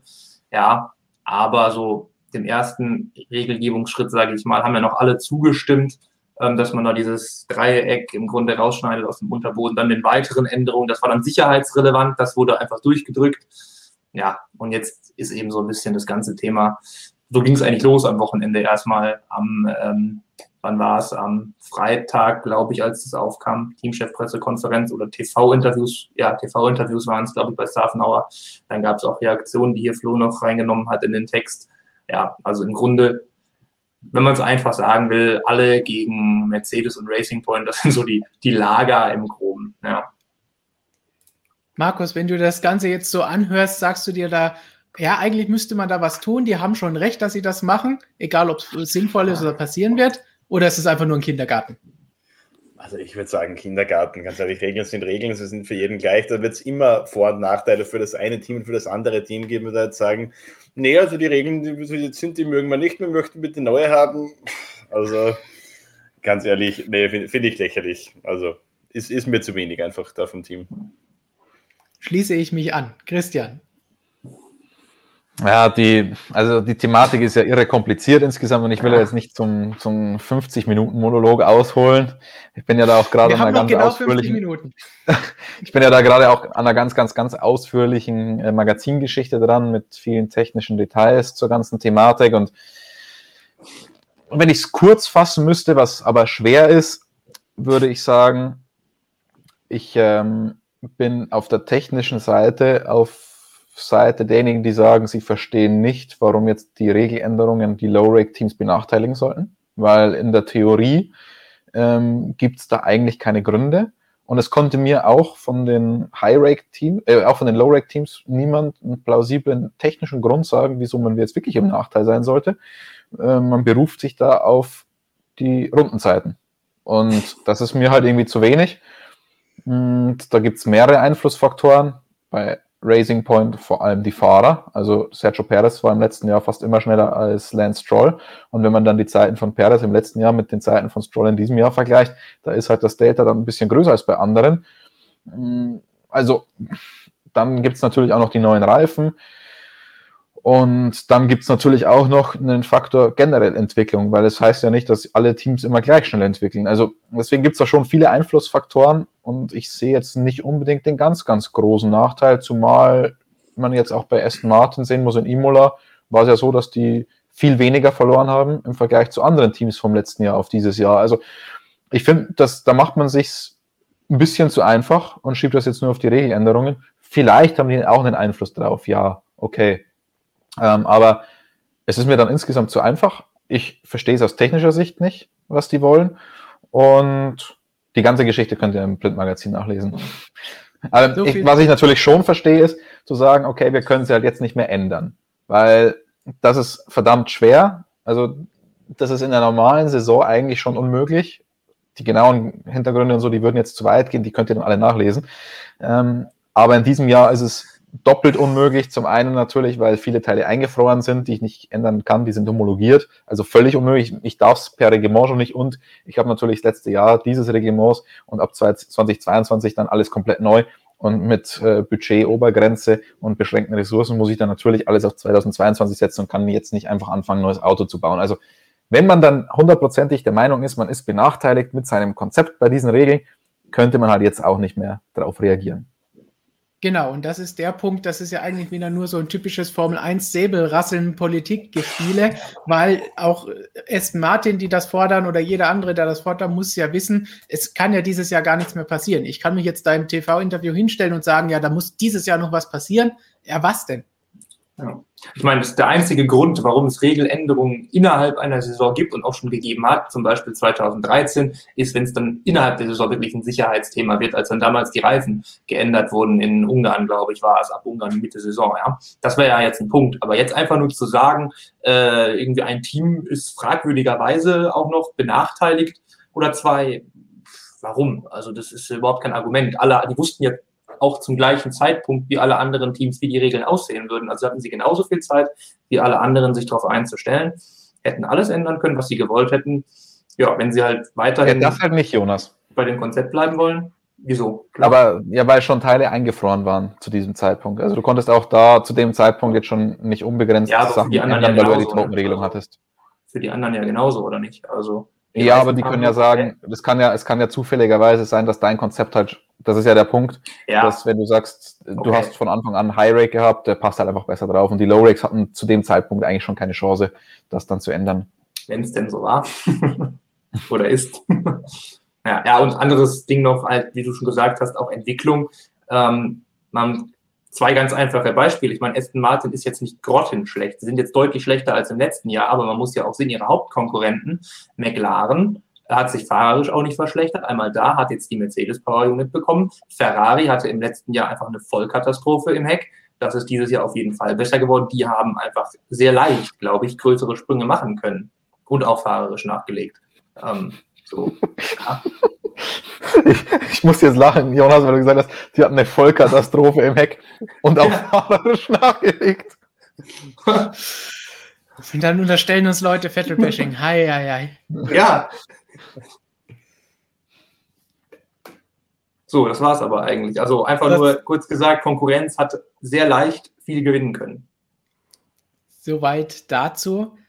Jetzt gibt es natürlich auch die Frage, warum machen Sie das Ganze? Warum haben Sie jetzt dahingestellt und das gesagt? Shinmen TV sagt, oh, jetzt muss ich aufpassen bei der Betonung, ist Ottmar Schaffenhauer, wie er zuletzt auf im TV eingedeutscht wurde, eigentlich der richtige Mann für die Ansprüche von Aston Martin? Oder wie lange dauert es, bis er als Teamchef in Frage gestellt wird? Wenn man es analog zum Fußball sieht, müsste die Trainerfrage in Anführungsstrichen bei ausbleibenden Leistungen irgendwann kommen oder? Was sagen wir zu Ottmar Schaffenhauer oder Ottmar Safnauer? Hier, also zu, zu, dem Namen muss ich sagen, ich kriege ja schon Nachrichten, wie man ihn richtig ausspricht. Hm. Also deswegen, ich versuche es mir anzugewöhnen, Safnauer jetzt zu sagen und nicht mehr Schaffnauer. Ähm, damit ich keine persönlichen Nach Hassnachrichten mehr bekomme. Damit du ähm, deinen Twitter-Kanal nicht löschen musst, wie Vinales. Dafür sage ich, äh, äh, vielleicht noch das ein oder andere Mal öfter Bahrain, um ein paar Leute zu provozieren. Aber das ist ja richtig. Korrekt. Äh, Stefan hat es inzwischen auch eingesehen. Ähm, ah, ich weiß nicht, ob Ottmar da das Problem ist. Also ich mag den Ottmar eigentlich auch sehr gerne. Ich halte ihn für einen sehr kompetenten Mann insgesamt.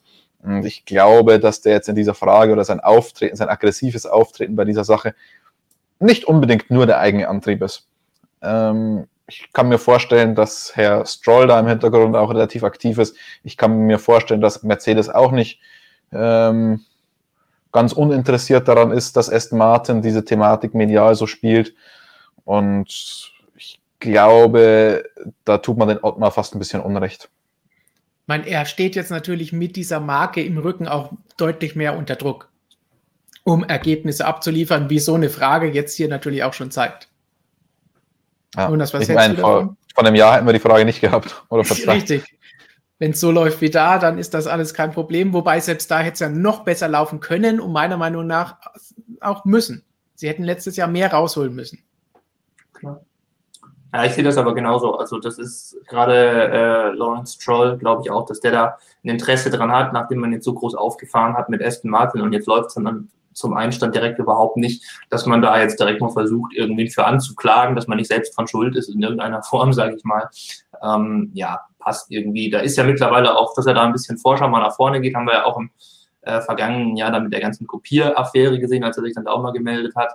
Also ähm, der verteidigt sein Baby und seine Kröten schon ganz gerne, sage ich mal. Ja. Wollen wir mal nachschauen, was ihr da draußen zu dieser Geschichte zu sagen habt?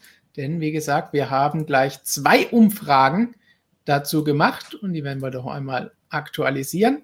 Und dann sehen wir hier, soll die Formel 1 die Regeln für Aston Martin geändert werden, die Regeln? Passend zu den Aussagen. 29 Prozent sagen ja, die Änderungen an den Regeln bislang waren unfair. 26 Prozent sagen nein, ist jetzt so, damit müssen sie leben, lässt sich nun mal nicht mehr ändern. Und 45 Prozent sagen nein, jeder hatte die gleichen Voraussetzungen. Es ist nicht unfair, wie bei nein, es, sie müssen damit leben, es ist unfair. Nein, jeder hatte die gleichen Voraussetzungen. Hm.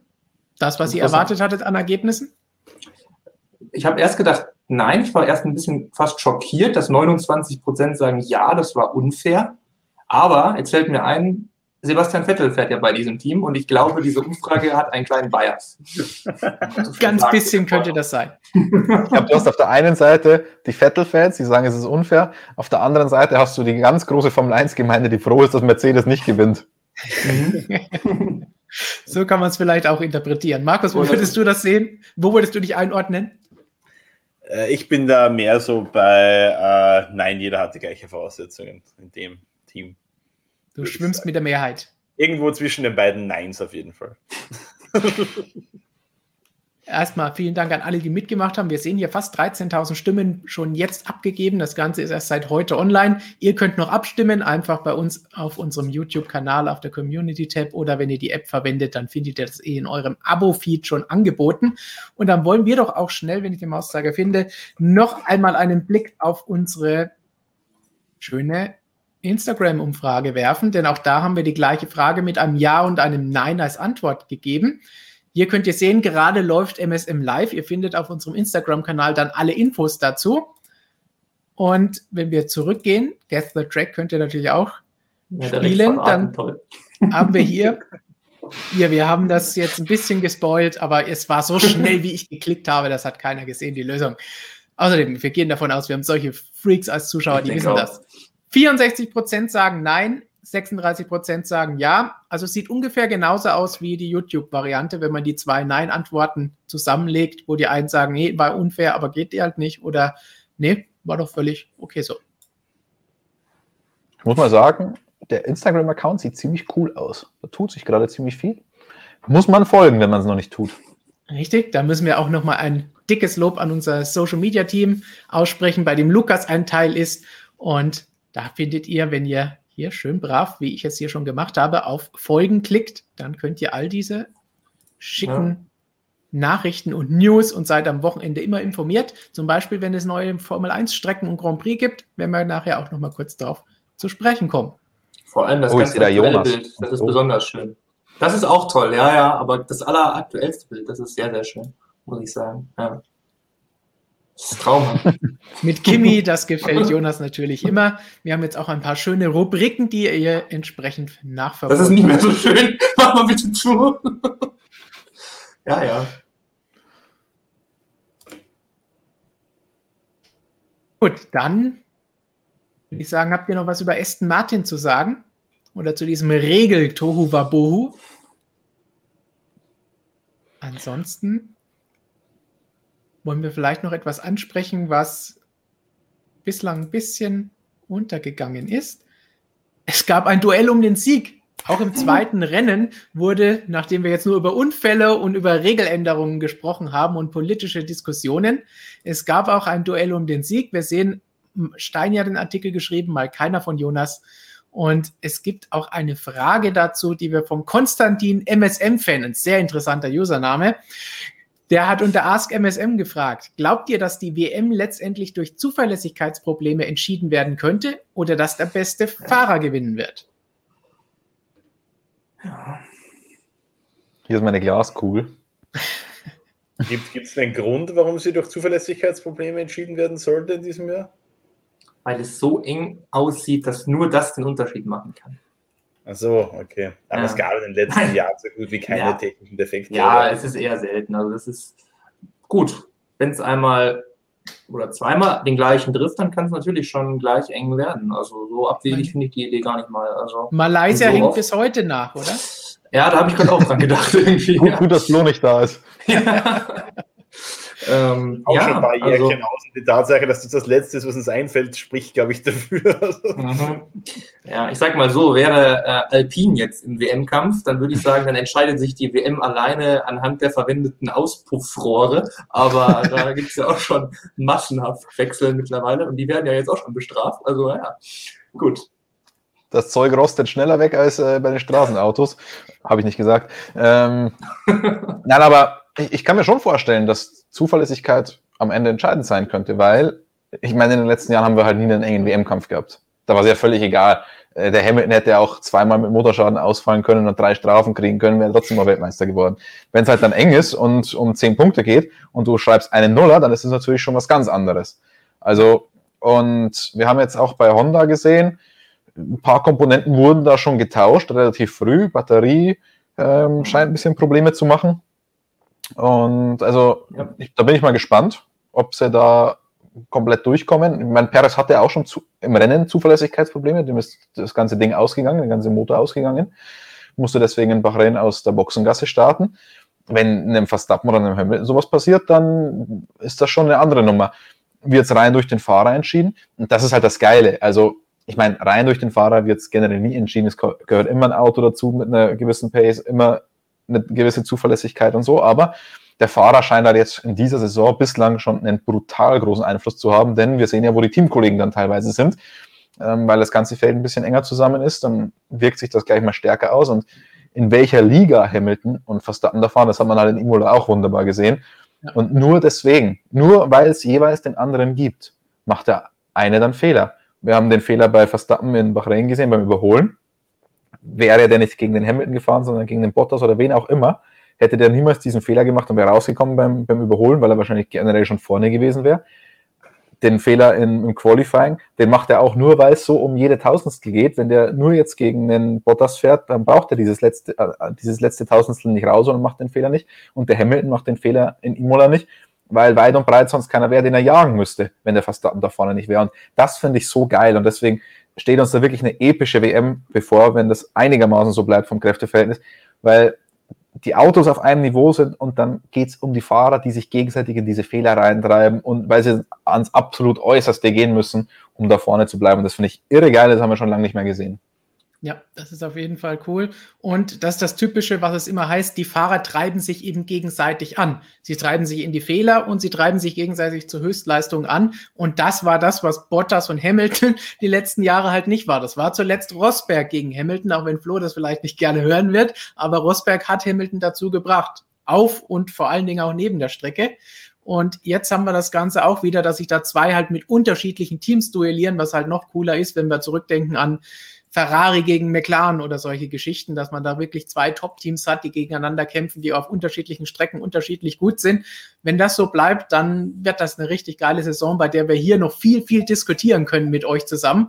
Und ich glaube, da habt ihr noch viele, viele coole Fragen für uns, die wir dann hier besprechen können, werden und müssen. Und was auch noch eine interessante Sache ist, weil viele gesagt haben, oh, was sagt ihr denn jetzt? Verstappen hat mal einen Fehler gemacht, das passiert, ist doch erst das zweite Rennen. Die WM hat mit dem ersten Rennen begonnen, denn jeder Fehler jetzt, jeder verlorene Punkt jetzt kostet vielleicht am Ende die WM. Das heißt, zu sagen, ah, wir bis zu zwei, drei Rennen vor Schluss brauchen wir darüber nicht nachdenken, ist meiner Meinung nach nichtig. Es läuft von jetzt und jeder Zähler zählt. Das heißt, da müssen wir einfach mal abwarten, wie es weitergeht. Und jedes Rennen, jedes Qualifying ist jetzt schon interessant. Selbst jede schnellste Rennrunde, denn die schnellste Rennrunde hat entschieden, dass Hamilton jetzt die WM anführt. Stellt euch mal vor, die schnellste Rennrunde entscheidet am Ende die WM. Oh je. Oh je. Ist der, dann ist der DHL Fastest Lap Award noch mehr wert, also ohnehin schon ist. Mhm. Hier haben wir leider nur eine Tabelle von den schnellsten Boxenstops für den DHL Fastest Pitstop Award drin. Aber wir haben bestimmt auch dann einen Artikel, wo es anders ist. Wie ihr seht, Steini hat hier Unmengen an geilen Diagrammen eingebaut. Wer den Artikel noch nicht gelesen hat, unsere Rennanalyse vom Montag, auch da nochmal reinklicken. Und dann müssen wir noch über ein Thema sprechen, das in den Fragen und Kommentaren oft gekommen ist, dass wir mal kurz ins Mittelfeld schauen und sagen, hey, McLaren, Alpha Tauri, Ferrari, was war da los? Gerade McLaren muss man auf jeden Fall loben nach diesem Rennwochenende. Alpha Tauri, da lief es dann leider nicht ganz so gut, wie wir es eigentlich letzte Woche hier im Stream prophezeit haben, wo, wo zwischen McLaren und Alpha Tauri so hin und her ging, wer wird denn dritte Kraft. Das ging sich dann zumindest in diesem Fall für die Stiere, wie die Fashion, Fashionista Stiere oder wie auch immer nicht aus. Was sagt ihr zu McLaren und Co? Kurzer Überblick zu Imola-Leistungen. Ja. Sophie. Schwierig. Also, Alpha Tauri hat schon irgendwie die Pace gezeigt, ähm, aber da waren einfach wieder zu viele Fehler dabei. Also, und auch im Rennen dann, Gasly am Anfang hat auf die falschen Reifen da gesetzt, dann war es für ihn das Rennen dann auch vorbei. Zunoda ja, hat gezeigt, dass er dann doch nicht der fehlerlose und tadellose Rookie ist und hat dann auch seine Anfängerfehler mal noch gemacht. Ähm, dadurch waren die jetzt schon mal aus der Verlosung raus. Zur Performance kann man da jetzt dann letztlich nicht so viel sagen, außer dass es halt anfangs ganz gut aussah. Ähm, Ferrari, McLaren, ja. Hm. Also, ich finde es fast teamintern immer noch so, die sind beiden sind, glaube ich, so Teams, sind da recht eng beisammen. Teamintern ist es da immer noch interessant, da geht die Schere noch ein bisschen auseinander momentan. Also auch bei McLaren tatsächlich. Also Lando Norris überragendes Wochenende gewesen. Also das war äh, tipptopp, nicht umsonst äh, das Fahrerranking auch gewonnen. Ähm, also der war wirklich richtig stark. Ähm, da einziger Fehler da, wenn man so will, im Qualifying nur, als er sich da ein bisschen weiter hat raustragen lassen. Aber gut, mein ist auch eine scheiß Regel. Ähm, aber ja, so eine wirkliche Packing-Order, Hackordnung kann man da, glaube ich, noch nicht so wirklich aufbauen. Also so ein bisschen haben wir noch dieses Phänomen, dass der Ferrari immer noch vielleicht so ein bisschen im Qualifying, wie letztes Jahr war das ja noch viel dramatischer, da noch besser ist und im Rennen dann so eher seine Probleme hat. Ja, und McLaren so ein bisschen in Reverse, auch das kennen wir eigentlich auch so ein bisschen aus dem vergangenen Jahr. Also, aber das sind so die beiden, jetzt, glaube ich, die dann letztlich, weil müssen wir mal schauen, wie es mit Sonoda vielleicht noch weitergeht. Ähm, wie es dann fahrerisch aussieht, aber so allein von Teamseite aus sind, glaube ich, Ferrari, McLaren so leicht vor Alpha Tauri. Ja, Alpha Tauri hat halt irgendwie brutales Potenzial, aber bringt das Ganze ja. nicht auf den Boden. Das erinnert fast so ein bisschen an Racing Point vom letzten ja. Jahr, ähm, wo man einfach wirklich eine Waffe in der Hand hat, aber nicht weiß, was man damit anstellen soll. Aus verschiedensten Gründen. Und Norris, weil ich vorhin gesagt habe, Verstappen und Hamilton waren in ihrer eigenen Liga den Norris muss man da an dem Wochenende fast dazu zählen. Das war wirklich phänomenal, was der abgeliefert hat. Qualifying, das hat mir echt mega leid getan, dass diese Runde da gestrichen wurde. Ähm, aber dann im Rennen, als er und Ricardo Positionen getauscht haben, muss man sich mal die Rundenzeiten von dem Norris anschauen. Wahnsinn. Also der ist wirklich in der Liga von Hamilton und Verstappen da vorne an der Spitze gefahren ja. mit dem McLaren. Ganz, ganz toll zu sehen und war, also der Norris ist ja generell ein guter, muss man sagen. Also ich habe den aber nie für einen absoluten Überflieger gehalten. Aber jetzt an diesem Imola-Wochenende war er tatsächlich das erste Mal so ein richtiger krasser Überflieger, was ich von ihm noch nicht gesehen habe und was man generell nur ganz, ganz, ganz, ganz, ganz selten in der Formel 1 mal sieht. Also ähm, da, der hat mich ganz schwer beeindruckt an diesem Wochenende. Ja, und also da muss ich auch wieder Walteris Hut ziehen, Aluhut ziehen, weil auch vor der Saison hier in unserem Stream habe ich ja gesagt, also Danny sehe ich da ganz klar vorne und Norris mhm. muss dieses Jahr erstmal zeigen. Bislang hat er viel Vorschusslorbeeren am Anfang bekommen, gehört ja fast schon zu den Fahrern, die, die Robert als zukünftigen Weltmeister anpreist und wir wissen ja, was mit denen normalerweise passiert. Das heißt, äh, Daumen drücken für Lendo, aber dieses Wochenende hat jetzt erstmal wirklich gezeigt, ja, der hat noch mehr drauf, als ich ihm bislang zugetraut habe. Und Ferrari, Leclerc ist natürlich auch der Wahnsinn, was der eigentlich abliefert. Das darf man nicht vergessen, der Sainz war auch relativ glücklich unterwegs im Rennen, weil der war weder im Qualifying noch im Rennen eigentlich besonders gut unterwegs, hat auch im Rennen ein paar Fehler gemacht, der hat auch ganz gut profitiert dann von der roten Flagge. Ähm, sonst wäre da der Abstand auch schon deutlich ja. größer gewesen zwischen Leclerc und Sainz. Also ich, ich habe ja zwischendrin im, ich habe ja zwischendrin im Rennen, habe ich mich schon mal über Mattia Binotto lustig gemacht und habe ihm seine Aussage von vor zwei Wochen vorgehalten, als er in Bahrain meinte, naja, jetzt kann er sich mal auf zwei Fahrer verlassen. Also das war ja schon ein ordentlicher Seitenhieb in Richtung Sebastian Vettel. Ja. Und da habe ich dann während dem Rennen in, in Imola habe ich gesagt, schön, wenn man sich mal auf zwei Fahrer verlassen kann, als äh, Sainz das zweite Mal durchs Kies geackert ist. Oder naja, dann die rote Flagge hat ihn halt dann leider zurückgebracht. Also leider im Sinne jetzt von Mattia Binottos Aussage. So viel für ein kurzer Blick auf McLaren, Ferrari, Alpha Tauri und dieses enge Feld. Und wie Jonas sagt, ich glaube, beim nächsten Rennen wird es schon wieder ganz anders aussehen und wir können nächste Woche schon wieder prophezeien, wer denn da vorne liegen wird. Bevor wir uns jetzt all euren spannenden Fragen, die Lukas rausgesucht hat und den vielen Superchats, vielen Dank dafür, widmen werden, werfen wir doch noch mal einen Blick von Imola weg nach Portimao. Die Formel 1 ja. kommt da ja auch dann jetzt demnächst an. Die MotoGP hat die Strecke, den Asphalt schon mal ein bisschen aufgewärmt. Unter anderem mit einem tränenreichen Comeback von Marc Marquez, Markus. Ja, neun Monate Verletzungspause musste der arme Junge durchmachen. Drei Operationen am gebrochenen Oberarm insgesamt, äh, Infektion an der Bruchstelle und alles drum und dran, Antibiotika-Behandlung.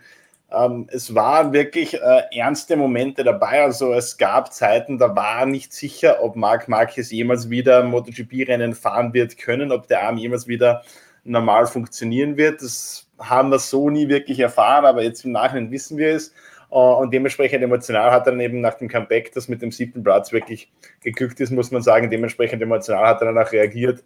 Äh, hat er eben zu weinen begonnen im Interview mit den äh, spanischen TV-Kollegen, dann auch in unserer Medienrunde anschließend für die Online- und Printjournalisten, ähm, als er über diese Rückkehr gesprochen hat. Er hat nicht geweint, aber er hatte doch äh, deutlich feuchte Augen. Also äh, habe ich von, einem, von einer Person wie Marc Marquez, der jetzt ähm, nicht nur fahrerisch äh, zu den ganz herausragenden Piloten unserer Zeit sind, sondern eben auch äh, durch extreme mentale Stärke in der Vergangenheit, die mir aufgefallen ist, so einen Zusammenbruch da quasi in, in der Box schon und danach bei den TV-Interviews, also wirklich in der Öffentlichkeit, habe ich so von ihm äh, noch nie gesehen und ich glaube, dann kann man sich ungefähr ausmachen, ausmalen, was der in den letzten Monaten so durchmachen musste. Es gibt ja auch ein paar Neuigkeiten zu ihm. Genau, ja. Ähm, Renncomeback eigentlich geglückt, kann man sagen. Sechster Platz in der Startaufstellung, siebter Platz im Rennen. Äh, durchaus ordentlich nach äh, neun Monaten Pause äh, mit einem Motorrad, wo er jetzt natürlich von der Entwicklung äh, viel verpasst hat und auf einer, Rennstrecke auch, in der er äh, noch nie in der Motorrad-Weltmeisterschaft gefahren ist. Also war wirklich viel neu für ihn. So gesehen das Comeback geglückt, aber was uns dann am Sonntag verraten hat, dieses Renn-Comeback bedeutet gleichzeitig, äh, dass er sein Training zu Hause extrem runterschrauben muss. Das haben die Ärzte so mitgeteilt. Also jetzt zwischen äh, Portimao und Jerez ist ja ein Wochenende Pause. Äh, in dieser Zeit hat er komplettes Trainingsverbot, was Motorräder angeht. Also kein Motocross, kein Flattrack, keine Pocketbikes, keine Straßenmotorräder, gar nichts. Äh, und auch höchstens drei bis vier Tage Fitnesstraining, also Krafttraining jetzt irgendwo im Fitnessstudio. Also das Training muss er deutlich reduzieren, um eben den Arm nicht überzubelasten, wenn er alle zwei Wochen Rennwochenende bestreitet wird es natürlich spannend zu sehen sein, wie sich das auswirkt auf seine Performance, weil wir wissen, äh, heutzutage für die MotoGP-Jungs ist es Standard, wirklich mehrmals wöchentlich auf dem Motorrad zu trainieren, was auch immer die Disziplin dann genau ist. Das fällt für Marc Marquez jetzt äh, absolut weg in der nächsten Zeit und ja, werden wir sehen, wie sich das auswirkt. Nach Jerez gibt es wieder eine größere Untersuchung, da wird dann evaluiert, äh, ob sich das jetzt vielleicht schon dermaßen konsolidiert hat, dass man sagen kann, okay, wir können wieder ein bisschen Motorradtraining erobern, aber bis Jerez ist jetzt mal strengstes Motorradverbot für Marc Marquez. Ich bin sehr gespannt, wie sich das in der Praxis umsetzen lässt, denn jeder, der diesen Mann kennt, weiß, wie besessen der von Motorrädern ist. Also der wird wahrscheinlich mit zusammengebundenen Armen auf der Couch zu Hause sitzen und alle Motorräder ihm versteckt, wahrscheinlich, die er in seinem Trainingshalle da hat. Der muss, wird nicht nur Twitter verboten und gelöscht, sondern da muss alles weggeschafft werden, dass er nicht trainiert. Eingesperrt zu Hause. Aber es zeigt ja, wie emotional sie mit dabei sind. Und das ist ja auch das Schöne, dass, dass diese Sportler das auch wirklich so sehr lieben. Absolut, absolut. Ich muss sagen, mir hat es fast ein bisschen wehgetan, eure Artikel da zu lesen. Da habe ich richtig mitgefühlt mit Marquez an dem Wochenende und, und konnte mir das eigentlich gar nicht anschauen dann. Ich habe da tatsächlich, weil wir waren eine Stunde später mit dem Rennen dran, habe dann sicherheitshalber mal noch einen Livestream auf dem, auf dem PC drauf gemacht nebenbei jedes Mal, wenn dieser Marquez im Bild war, oh, da habe ich, hab ich richtig mitgezittert und hat mir irgendwie leid getan. Also fand ich ganz ja. schlimm. Ja. Schön, dass es gut gegangen ist, auf jeden Fall. Ja. Definitiv, weil es hätte auch anders ausgehen können, dass er am Freitag sagt, kann nicht fahren. So ist es. Und dann sieht es nochmal ganz anders aus. Wann kommt er, kommt er überhaupt nochmal zurück? Also so freuen wir uns einfach, dass er vielleicht irgendwann in ein paar Monaten wieder besser in Form ist und halbwegs zum Alten wird. Wäre schön. Dann werfen wir doch jetzt mal einen Blick auf die vielen, vielen Fragen, die ihr uns hier gegeben habt und gestellt habt. Vielleicht vorher noch mal ganz kurz Lukas mit in die Runde holen, der uns sagt, was wir über Aston Martin und Sebastian Vettel alles falsch gesagt haben. Ja, wie man schon bei der Umfrage gesehen hat, äh, es gibt noch einige Vettel-Fans hier in den Reihen. Ähm, was man allerdings nicht außer Acht lassen darf, Vettel ist nicht der einzige Fahrer, der sich dieses Jahr hier in einem neuen Auto zurechtfinden muss. Und wir haben das Thema schon kurz angeschnitten. Äh, ja, Daniel Ricciardo muss sich auch in einem neuen Auto mit Mercedes-Motor äh, zurechtfinden. Wir hatten es ja schon kurz gesagt, Norris, der ist dieses Rennen in seiner eigenen Liga gefahren. Jetzt hat der äh, User Alexander Dembock gefragt, ja, was meint ihr denn dazu, dass Norris Ricardo so an die Wand gefahren hat? Wird sich das noch ändern? Bei Vettel hoffen wir ja noch, dass sich das bessert, wenn er sich an das Auto gewöhnt hat. Wird es bei Ricardo auch so kommen? Ja, bei Vettel hoffen wir noch, ja, genau. Ja, ja, äh, das ist wie bei allen, die neu gewechselt haben, allen noch Probleme. Carlos Sainz, selbst Fernando Alonso, der am Wochenende angefangen hat, schon wieder eigentlich mehrfach äh, ja, förmlich an sich selbst zweifeln und sich selbst an den Pranger zu stellen. Also die brauchen alle noch äh, einfach Zeit, um sich da einzugewöhnen. Alonso erst recht, der ganz zurückgekommen ist, nach alle, die die Autos gewechselt haben. Ja, also das wird auch bei Daniel Ricciardo wahrscheinlich noch vier, fünf Rennen brauchen, bis er dann mal wirklich ganz dabei ist das war auch schon immer so, Alonso hat es sehr schön erzählt, hat auch gemeint, äh, er fährt halt bei Alpine, jetzt hat an die ganzen Erinnerungen da in den letzten Jahren äh, bei Alpine oder Renault da noch gedacht, an Sainz, der da erst Probleme hatte, auch an Ricardo, der anfangs mal so eher Probleme hatte mit Hülkenberg und dann irgendwann dann doch leicht vorne war. Also das dauert halt einfach immer ein bisschen. Also ich glaube, wenn wir jetzt, wenn es nach, also auf jeden Fall mal, wenn es nach der Saison, nach der Sommerpause immer noch so aussieht, dass jetzt irgendwie da die der, der Sainz ähm, ähm, ganz weit hinter dem Leclerc ist. Gut, der hat vielleicht noch die ehesten Probleme, aber der Ricardo jetzt nicht auf Augenhöhe irgendwie zumindest mit Norris ist. Ich glaube, dann kann man sagen, jo, dann ist tatsächlich der Norris einfach besser. Äh, aber ansonsten, so das erste Saisondrittel, denke ich mal, kann man allen, die gewechselt haben, da noch Zeit geben, dass die auf mindestens das gleiche Niveau kommen. Also, oder drüber, wenn man eigentlich mehr von ihnen erwartet hatte. Lukas, eine Frage geben wir uns noch aus dem Chat oder eine Meinung, die du gesammelt hast, bevor wir uns den vielen, vielen Superchats widmen. Ja, dann gehen wir nochmal zur MotoGP und zu Markus. Er hat gerade schon über das Comeback von Marc Marquez geredet. Jetzt hat der User Rensen 85 noch die Frage gestellt, wie schätzt du das ungefähr ein? Wird Marc Marquez wieder zur Altersstärke finden können? Und wenn ja, wann? Oder ob dieser Unfall nicht vielleicht doch ein bisschen im Kopf hängen bleiben wird. Ich kann ihm auf jeden Fall empfehlen schon, dass es da ein spannendes Video gibt. Aber jetzt gebe ich dir natürlich erstmal das Wort. Deine Meinung. Genau, ganz spannendes Video, das der Lukas da für uns geschnitten hat.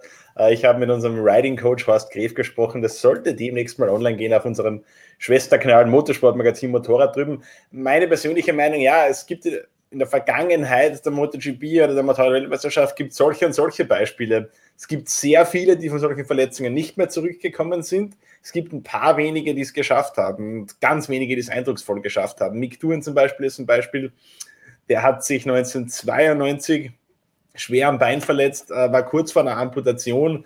Da mussten dann Beine beide zusammengenäht werden. Also wirklich ganz ekelhafte Geschichte, will ich euch im Detail jetzt ersparen.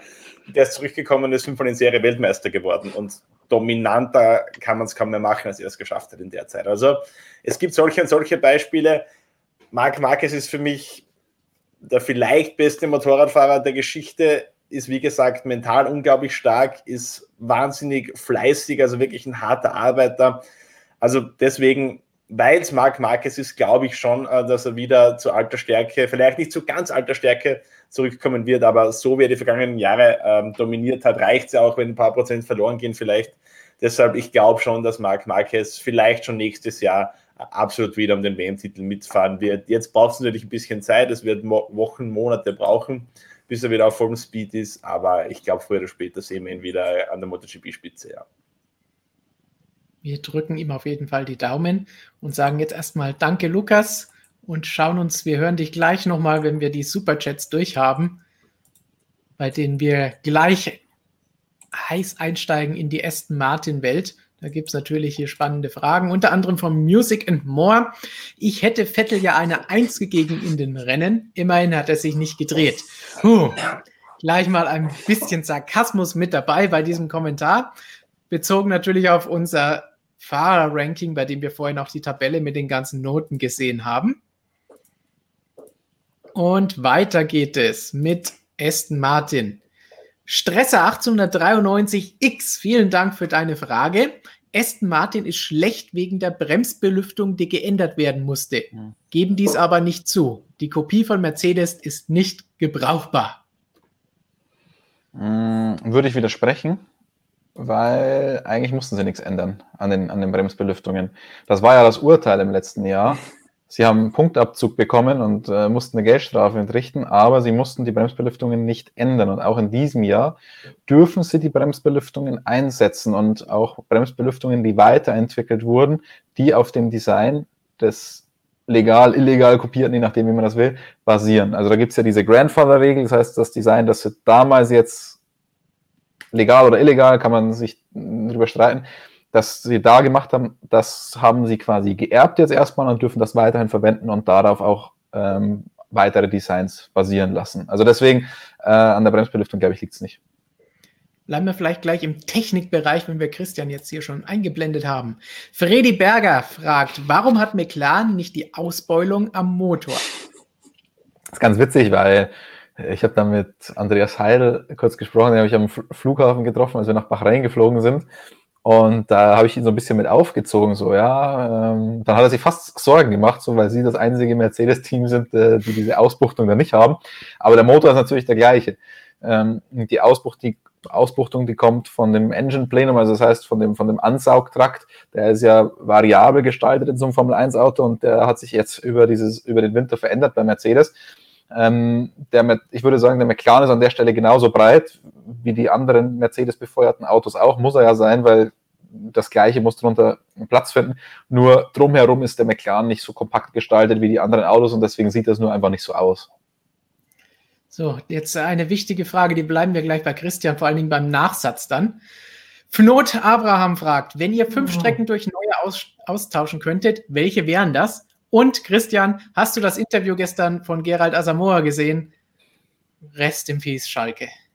Ich habe es tatsächlich nicht gesehen. Ich habe mir auch das Spiel nicht angeschaut, weil das wollte ich mir einfach nicht antun. Ich habe es, habe ich mir gedacht, nee, da bezahle ich mal den Pay-TV-Sender umsonst und schaue mir das tatsächlich nicht an. Also habe ich mir nicht angeschaut. Jonas, dann darfst du jetzt fünf Strecken aus dem Rennkalender werfen. Was würdest du dir da auswählen? Letztes Mal haben wir gesagt, welche Strecken wir geil finden unsere fünf Lieblingsstrecken. Jetzt müssen wir welche aussortieren. Ja, ich habe aber das Spiel gesehen. Warum bin ich da nicht zugefragt? Naja, egal. ja, Strecken rausschmeißen. Oh mein Gott. Ähm, Russland würde ich mal, glaube ich, entfernen. Fällt mir zuerst ein. Sagt uns im Chat auch immer Daumen rauf oder runter bei den Sachen, die Jonas jetzt sagt. Unser Lieblingsparkplatz in Frankreich, selbstverständlich, der muss weg. Ähm, äh, ich bräuchte mal so eine Liste jetzt einfach auf dem Papier, dass ich mir fallen die gerade gar nicht alle ein. Ähm, ich, mir fällt noch. Mir fällt noch China ein, aber das ist ja irgendwie letzte Zeit sowieso nicht mehr dabei. Ähm, aber muss auch nicht unbedingt. Also die Strecke ist zumindest geil. Das ist halt das drumherum ist nicht so mit Smog und so, aber die Strecke an sich produziert schon ganz coole Rennen, deshalb tue ich mich da ein bisschen schwer. Aber eventuell, so mit dem ganzen Flair, hm, ja. Russland, Frankreich und Abu Dhabi würde ich jetzt sagen. Die anderen Ja. finde ich eigentlich soweit ziemlich gut. Also ich würde jetzt vorsorglich schon mal Miami rausschmeißen. ähm, also ich sage mal, also Streckenlayout und so, das, also ich finde, eine Strecke kann man jetzt nur, wenn man vom Layout draufschaut, kann man es irgendwie nicht beurteilen. Also schwer möglich. Und die Ingredienzien dieser Rennstrecke, die man da in Miami baut, die finde ich irgendwie katastrophal. Es wirkt irgendwie so wie Parkplatz, Caesars Palace, ähm, so wirkt das Ganze auf mich. Also ich lasse mich da gerne eines Besseren belehren und ich hoffe natürlich, dass es nicht so wird, aber ich glaube, die Formel 1 hat da einfach nur Amerika und Florida und Miami gesehen und hat da nicht bedacht, dass man da auch eine ansprechende Rennstrecke braucht. Sonst hätte ich noch Mexiko vielleicht zum Rausschmeißen, was die Strecke an sich angeht, weil die, das Racing dort ist unterirdisch. Ähm, das Rennen an sich ist natürlich geil und die Stimmung ist Hammer und so, aber das, das Racing dort war in den letzten Jahren doch eigentlich immer unterirdisch und Singapur, finde ich, was das Racing angeht, eigentlich auch noch grauenhaft. Markus, ganz schnell, welche MotoGP-Strecken würdest du darauf verzichten können?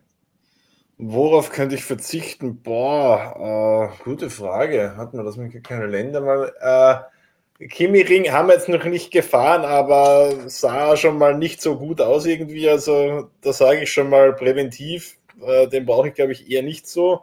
Äh, lass mich kurz den Kalender durchschauen. Hm. Der ist auf dem Bildschirm zu sehen. Ah ja, ja, perfekt. Le Mans ist, ah, ist eine eigenartige Strecke irgendwie, die mag ich nicht sonderlich. Mm, Oh, Aragon ist eigentlich eine ganz coole Strecke, aber ist vom Event her irgendwie ein bisschen sinnlos. Ähm, Mag Valencia Markus ist halt auch mal nicht saufen, oder wie? Bitte? Kannst du nicht saufen in Aragon, oder wie war Ja, das schwierig, weil du dann immer 100 Kilometer in dein Quartier fahren musst. Und, ja, und Valencia ist halt eigentlich auch, also es ist eine geile, eine geile Strecke fürs Finale, weil es irgendwie halt so einen Stadioncharakter hat und wenn da am Rennsonntag 130.000 Menschen drinnen sitzen, dann ist das schon geil, aber die Strecke an sich in Valencia ist wirklich eine Katastrophe. Also es ist halt echt eine, eine bessere Go-Kart-Strecke. Also wenn wir rein vom Layout her äh, gehen, dann könnt ihr auf jeden Fall Valencia gerne rausfliegen. Da ich da gerade Barcelona sehe in eurem Kalender, den würde ich noch gerne Ja. rausschmeißen bei Formel 1. Mhm. Bei Formel Ja, 1 ich auch, bei. MotoGP aber gerne behalten. Für MotoGP ist es wirklich Ja. coole Die hatte ich vorhin tatsächlich vergessen. Aber mit Barcelona, Abu Dhabi, Le Castellet und Russland finde ich, das sind so vier Strecken, auf die wir Oh. gerne verzichten könnten. Saudi-Arabien hat jetzt natürlich auch einen politischen Beigeschmack, wo man schauen muss, wie das ist, weil Ja. die Strecke kennen wir nicht. Wenn wir aber auf der politischen Ebene gehen, dann würde ich ein paar mehr Strecken entfernen. Österreich raus, Deutschland raus. So, wir haben noch sehr viele Fragen. Hier kommt die nächste, die Christian so ein bisschen eh schon, glaube ich, vorhin angesprochen Mhm. hat, von vielen Neunern Sky Guy. Der rollende Neustart sorgt für Verwirrung. Dürfte Leclerc seine Führung behalten, falls er Verstappen vor der Safety-Car-Linie überholte? Also das ist eine sehr, sehr, sehr interessante Frage und das ist das, also das war ja so verwirrend, deswegen war ja diese Begründung bei Kimi Räikkönen auch so lange. Also, man muss sagen, es ist ja, es zählt als Rennrunde, diese Runde, die da hinter dem Safety Car gefahren wurde. Und es ist aber, es ist aber keine normale Safety Car Runde, sondern es wird angesehen von der Rennleitung wie eine Einführungsrunde. das heißt, es, das heißt, es gelten, was Überholen und so weiter angeht, die Regeln einer Einführungsrunde, nicht die Regeln einer Safety-Car-Runde. Weil Perez hat sich herausgedreht hinter dem Safety-Car und hat sich die zwei Plätze zurückgeholt. Das war eben nicht erlaubt. Bei einer Einführungsrunde wäre das erlaubt. So. Jetzt wäre Leclerc, sagen wir mal, an Verstappen vorbeigefahren. Ich würde sagen, das wäre in dem Fall legal gewesen, dieses ursprüngliche Vorbeifahren. Und dann wäre es darauf angekommen, ob Verstappen Leclerc bis zur Safety-Car-Linie wieder zurück überholt hätte. Das hätte er gedurft. Wenn er die Safety-Car-Linie dann auf Position 2 statt auf Position 1 überfahren hätte, dann wären wir genau zu der, an die Stelle gekommen, äh, in der Verstappen den Restart hätte nicht von Position 2 hätte aufnehmen dürfen, sondern in die Boxengasse abbiegen müssen und dem gesamten Feld hinterherfahren müssen. Genau das es ja auch bei Kimi Räikkönen, der ist abgeflogen, hat Position verloren. Dann hat das Team gesagt, ähm, bleib mal lieber auf der Position, weil es, wir wissen nicht, ob es jetzt sicher ist, die Position wieder zurückzugewinnen. Dann hat er es gemacht, ist nicht auf seiner richtigen Position über diese Safety-Car-Linie gefahren. Zack, deswegen hat er am Ende die 30 Sekunden Strafe bekommen. Also, er hätte es gedurft. Verstappen hätte sich aber zumindest bis zur Safety-Car-Linie wieder zurück überholen dürfen, die aber dann direkt dahinter gewesen wäre. Das heißt, wenn Leclerc richtig schnell geschalten hätte und Boxenfunk und alles gehabt hätte, wäre er an Verstappen vorbeigefahren und hätte voll durchbeschleunigt, weil Safety Car hat ja schon Lichter aus. Das heißt, der Führende darf dann den Restart bestimmen, denn das hätte er machen können, war ja Rivazza letzte Kurve. Dann hätte Leclerc voll durchbeschleunigt. Verstappen hätte gar keine Chance gehabt, sich die Position zurückzuholen. Leclerc wäre Führender gewesen, hätte möglicherweise das Rennen vielleicht sogar gewonnen. Und ähm, hier Kollege Verstappen wäre letzter gewesen. Völlig kurios. Jonas, du hast eben schon gesagt, dass wir Mexiko oder wer war das, Christian, loswerden wollen? Not fragt, wäre Mexiko besser mit Peraltada statt dem Stadion? Ja, cooler bestimmt, aber das Stadion ist natürlich, das sind wir wieder bei der Atmosphäre, ne? Also ja. besser, weiß ich nicht. Cooler oder was weiß ich, es geht nur um besser, ne? Also Stadion ist halt schon, schon da irgendwie wichtig, aber ich weiß nicht, ob jetzt durch die Peraltada dann noch mehr Action entstehen würde. Also ich glaube, wenn, dann kann man sogar noch im Stadion fast am besten überholen, wenn irgendwer todesmutig da in die Haarnadel reinsticht. Also ich glaube, das Stadion ist sogar gar nicht so schlecht. Frage an Markus und Christian. SK Sturm oder GAK? Das ist für eine Frage. Sturm Graz, ganz klar. Warum also ich kann dazu gar nichts sagen. Ich kann dazu gar nichts sagen. Also es gibt wenig Fragen, ihr wisst es, zu denen ich sage, da kann ich gar nichts zu sagen, aber da kann ich wirklich gar nichts zu sagen. Außer da kannst du nichts zu sagen. Es könnte ja, mir nicht egaler sagen, sein. Vielleicht das Sturm Graz Schalke sicher schlagen würde, wahrscheinlich sogar der GRK auch. auch das kann ich nicht beurteilen. Ich kann nicht sagen, ob du scherzt oder nicht. Ja, der GRK spielt äh, zweite österreichische Liga und ist dort Fünfter oder sowas. Also ich glaube, aber äh, Markus, Schalke spielt jetzt zweite deutsche Liga. Also. Ja, aber was? Aber zweite österreichische Liga ist es dann die dritte Liga oder? Das ist jetzt, äh, da gehen wir jetzt in, in den Bereich vor, da, da blickt keiner mehr durch, aber die Österreicher. So viel Zeit haben wir nicht. Weil in Österreich ist die erste Liga ja die zweite Liga, ist das korrekt? Das ist korrekt. Die zweithöchste Spielklasse heißt bei uns passenderweise erste Liga. Nein, mittlerweile eigentlich nicht mehr, aber gab es mal dabei. Oh, okay. Das heißt, die Formel 2 ist das Wichtigste und Mick hat da gewonnen, also Deutschland hat den besten Rennfahrer der Welt. So, dann begrüßen wir Ali the Witcher als Kanalmitglied. Vielen Dank für die Unterstützung. Ihr bekommt dann da immer noch mehr blöde Videos von uns, in denen wir auch eure Fragen beantworten oder lustige Blooper hinter den Kulissen zu sehen bekommt. Und dann haben wir natürlich noch viele Fragen übrig. Markus, Professor Dr. Racer fragt dich, was waren außer Marquez deine positiven Erlebnisse? Vielleicht Zarko. Und was waren deine Enttäuschungen der drei MotoGP-Auftaktrennen? Äh, ja, Sark würde ich auf jeden Fall äh, nennen, auch wenn er jetzt in Portimao die Ducati versenkt hat, aber trotzdem generell, wenn man denkt, dessen Karriere war vor anderthalb Jahren gut, sah so aus, als würde er nie mehr MotoGP fahren. Ähm, jetzt war nach den ersten zwei Rennen WM-Leader, ist er gut dabei, der auf jeden Fall. Ähm, Pecco Bagnaia würde ich auch nennen. Ähm, den hätte ich eigentlich als klare Nummer zwei bei Ducati im Werksteam gesehen, hinter Jack Miller, ist jetzt aber, äh, liegt deutlich vor Miller, ist jetzt Zweiter in der WM, wenn ich mich richtig erinnere. Ähm, der auf jeden Fall eine positive Überraschung. Und Fabio Quattaro, auch der WM-Leader, der ja im Vorjahr wirklich stark begonnen hat, dann aber in ein richtiges Loch gestürzt ist. Im Endeffekt ein paar Rennen vor Saisonende noch die WM angeführt hat, am Ende WM-Siegter geworden ist, also wirklich einen brutalen Abschluss hingelegt hat, der sich aber offensichtlich wirklich gut aus diesem Tief äh, rausarbeiten konnte und jetzt bisher wirklich einen sehr starken Eindruck macht in dieser Saison. Ähm, ich würde so sagen, die drei sind für mich die, die positivsten Überraschungen. Und natürlich äh, Jorge Martin, Uh, der Rookie, der im zweiten Katar einen Pole Position geholt hat und aufs Podium gefallen ist als Dritter, der jetzt gerade in diesen Stunden uh, am OP-Tisch von Dr. Mir in Barcelona liegt. Gute Besserung an dieser Stelle, uh, leider in Portugal bei dem schweren Sturz, Knöchel und Mittelhandknochen gebrochen, wird den Rest nicht starten können und wir hoffen, dass wir den sympathischen Madrilenien bald wieder in der Startaufstellung haben. Wer mehr über ihn erfahren möchte und wie er hier in die MotoGP gekommen ist, nächste Ausgabe des Motorsportmagazins hat Markus einen schönen Artikel dazu Was? geschrieben, den ich heute schon gelesen habe. Richtig gut und informativ. Danke, Stefan. so, weiter geht's mit den vielen Fragen, die wir noch haben. Zum rollenden Start vielleicht von Music and More. Wann war der letzte rollende Start, wie wir ihn in Imola gesehen haben? Ich kann mich an kein Rennen bewusst erinnern, wo das so vorkam. Wir erinnern uns doch alle an nichts. Naja, die Regel gibt es eigentlich noch gar nicht so lange, dass nach einem Rennabbruch oder nach einer Rennunterbrechung stehend gestartet wird. Also ich glaube seit drei Jahren oder so, drei, vier Jahre. Länger gibt es ja noch nicht. Also davor Maximal. war das immer so.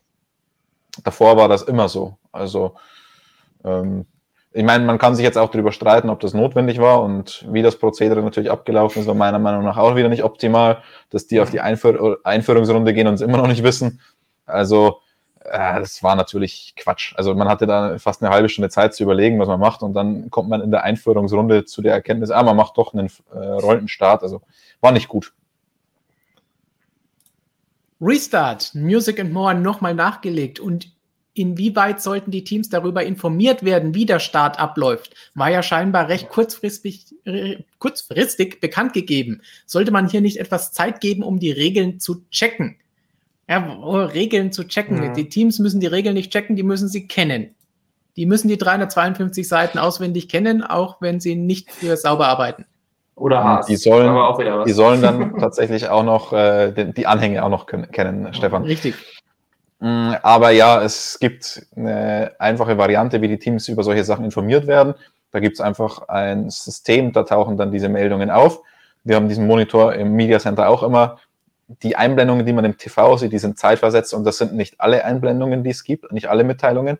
Wir im Media Center haben diesen Monitor, wo immer die Race Control Messages draufstehen und äh, das kam halt wirklich unmittelbar, bevor es dann soweit war, dass es ein fliegender Start ist und das ist halt meiner Meinung nach einfach sehr unglücklich gelaufen und da verstehe ich auch nicht, wieso man sich so später zu entschieden hat.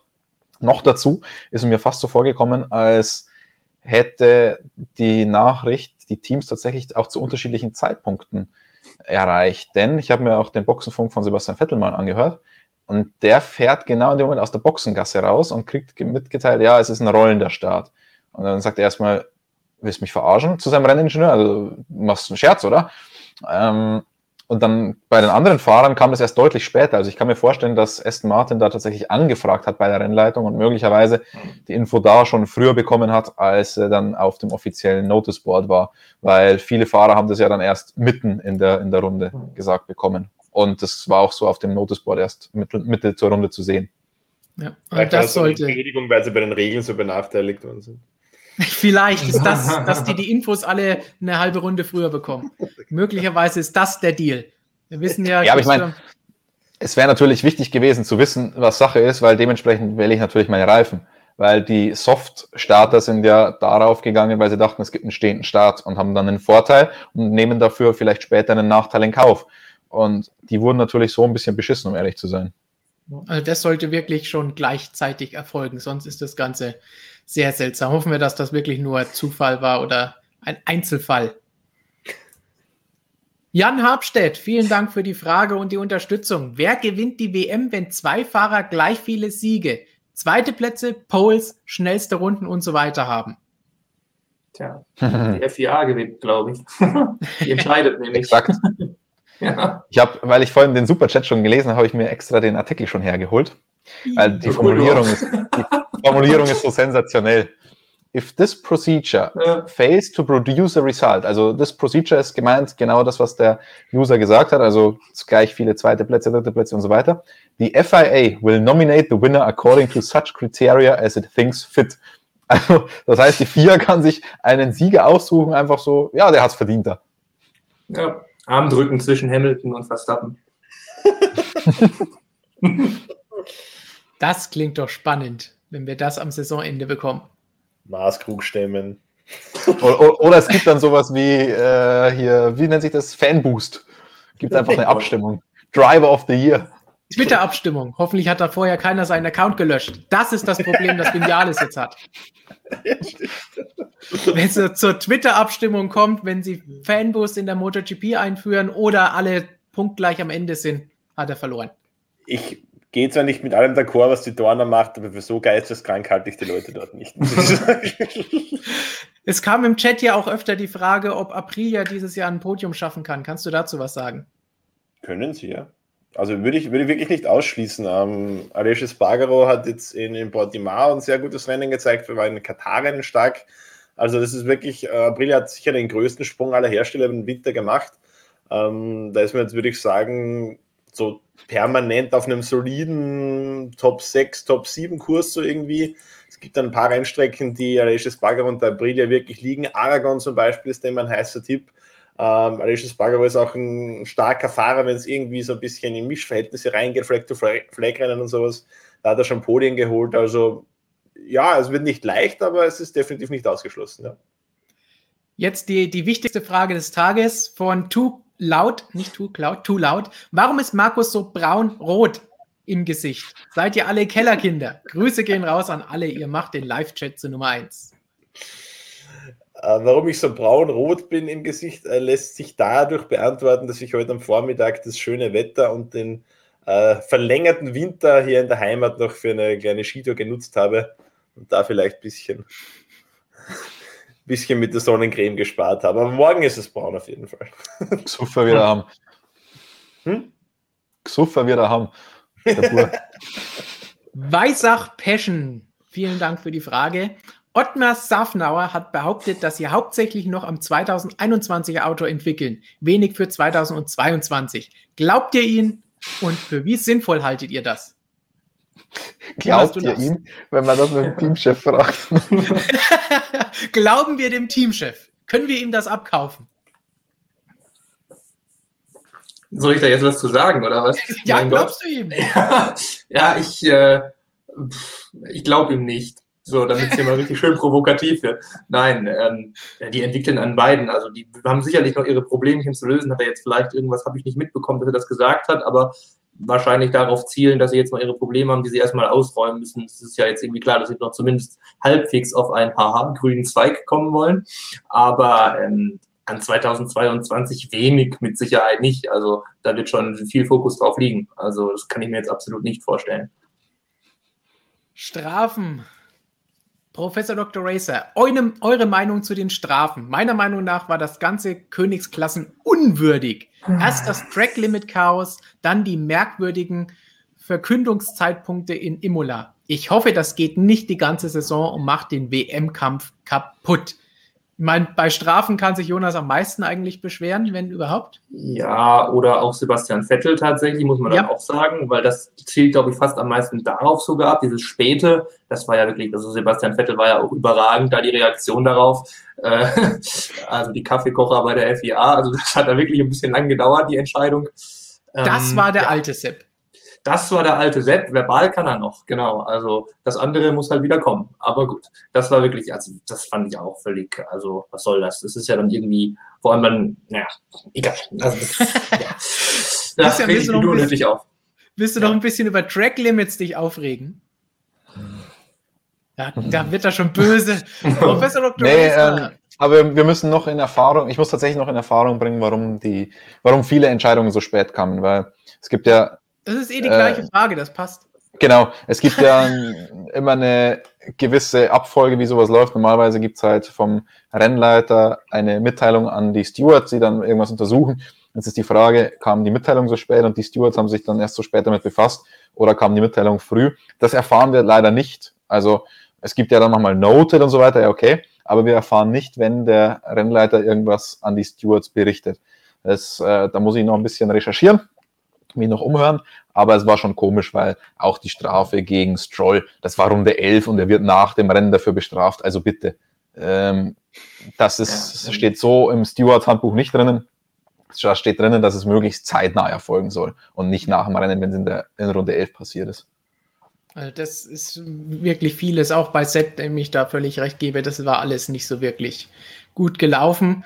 Und in letzter Zeit sagen wir da durchaus öfter mal, dass da einiges schief läuft, sowohl bei den Stewards als auch bei der Rennleitung. Das heißt, da müsste man schon mal ein bisschen Ordnung reinbringen.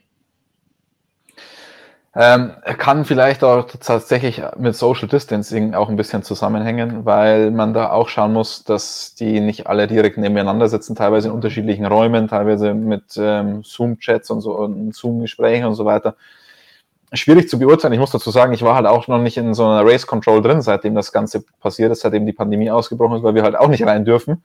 Ähm, deswegen, ja, ein bisschen schwierig, das zu beurteilen. Aber man musste vielleicht auch etwas in, in Schutz nehmen. Ja. Mal schauen, was wir zu Norris sagen.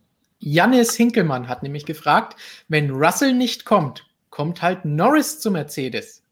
Wahrscheinlich durch McLaren Mercedes, weil er für die fährt. Glaubt ihr, haltet ihr das für, für möglich? Kann sein, muss nicht sein, abwarten. Also wirklich ist alles auf dem Vordermarkt. Ja, also Aber ich, das dürf, dürfte nicht einfach billig kommen, solange der Vertrag noch läuft. Genau. Weil das ist nicht wie Russell. Aber es ist auf jeden Fall nichts, was jetzt irgendwie so völlig absurd wäre, wo ich sage, wo jetzt irgendwas ganz deutlich gegenspricht, irgendeine Vergangenheit oder irgendeine Rivalität jetzt auch, sage ich mal, in der Teamführung vielleicht. So, also das ist vorstellbar auf jeden Fall. Passend dazu nochmal von Fabster. Cockpit-Tausch bei Mercedes schon 2021. Also sollen Valtteri und Louis das Cockpit tauschen oder? Da habe ich übrigens eine lustige Anekdote gehört. Wir sind jetzt spät dran und haben eh schon überzogen, aber für die kurze Anekdote muss noch Zeit sein. Ähm, Markus schlägt gehört, wieder ein. Nein, das ist, das ist, eine lustige Anekdote aus Schumacher-Zeiten bei Ferrari, ähm, dass es da bei Michael wohl mal nicht so gut lauf, äh, gelaufen sein soll an dem Freitag und dann wurden da kurzerhand einfach die Chassis getauscht, ohne dass da irgendjemand was hätte mitbekommen sollen. Man hat sogar die Chassis-Plaketten dann wieder umgetauscht zwischen den einzelnen Chassis, damit das niemand merkt. Ist aber trotzdem rausgekommen. Also so viel ja, zum Thema Cockpit-Tausch innerhalb eines Teams.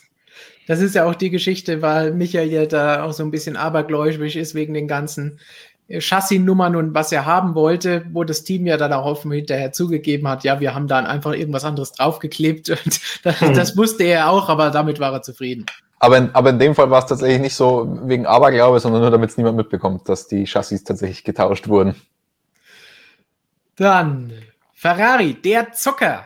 Meine Fragen heute. Ist Sainz aktuell der schnellste neue Fahrer? Leclerc und Sainz aktuell das beste Fahrerduo? Danke für eure Antworten. Machen wir wieder unsere Daumen rauf und runter. Als erstes ist Sainz aktuell der schnellste neue Fahrer, also wahrscheinlich in einem anderen Team, der gewechselt ist. Hm. Letzte Wochenende hat er sich nicht so be, be, be, begeisternd verhalten. Die Frage ist, wer ist dann der bessere Christian?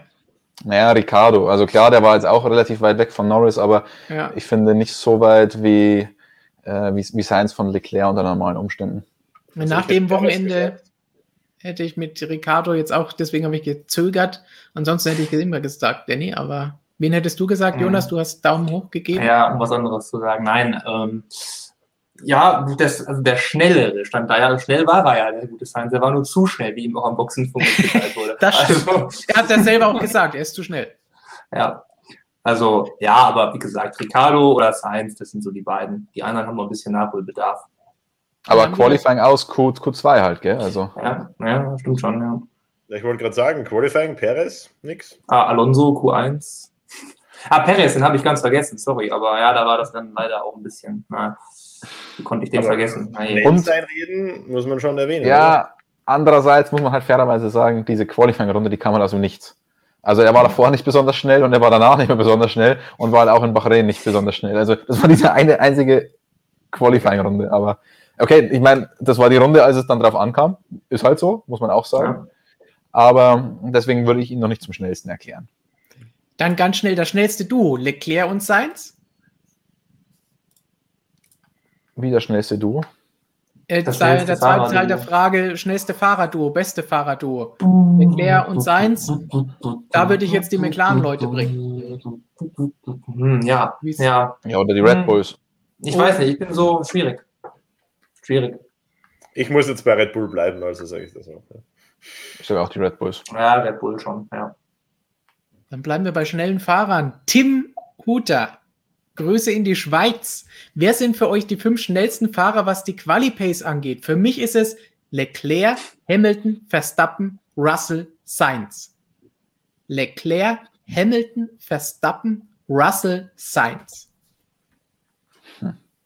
Also Sainz hat da nichts verloren, auch hier auf fünf, glaube ich. Haben wir ja gerade gehört. Mhm. Ja. Und vorne würde ich, glaube ich, ein bisschen umsortieren.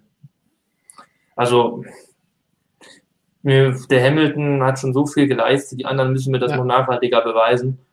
Äh, also da sage ich nur Hammer Time, der muss auf die Eins erstmal dann noch. Andererseits hat Hamilton natürlich schon auch öfter mal gegen Bottas verloren, darf man auch nicht vergessen im Qualifying. Ja, das stimmt. Aber ich Und glaube vielleicht auch eher, weil er hat er halt im Qualifying selten verloren. Ja, das stimmt.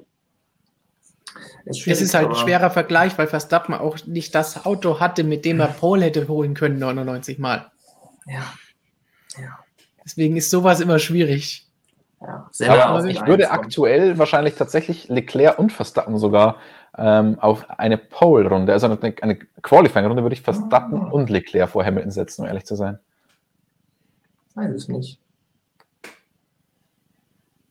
Ach, so, ja, dass, ganz schwer.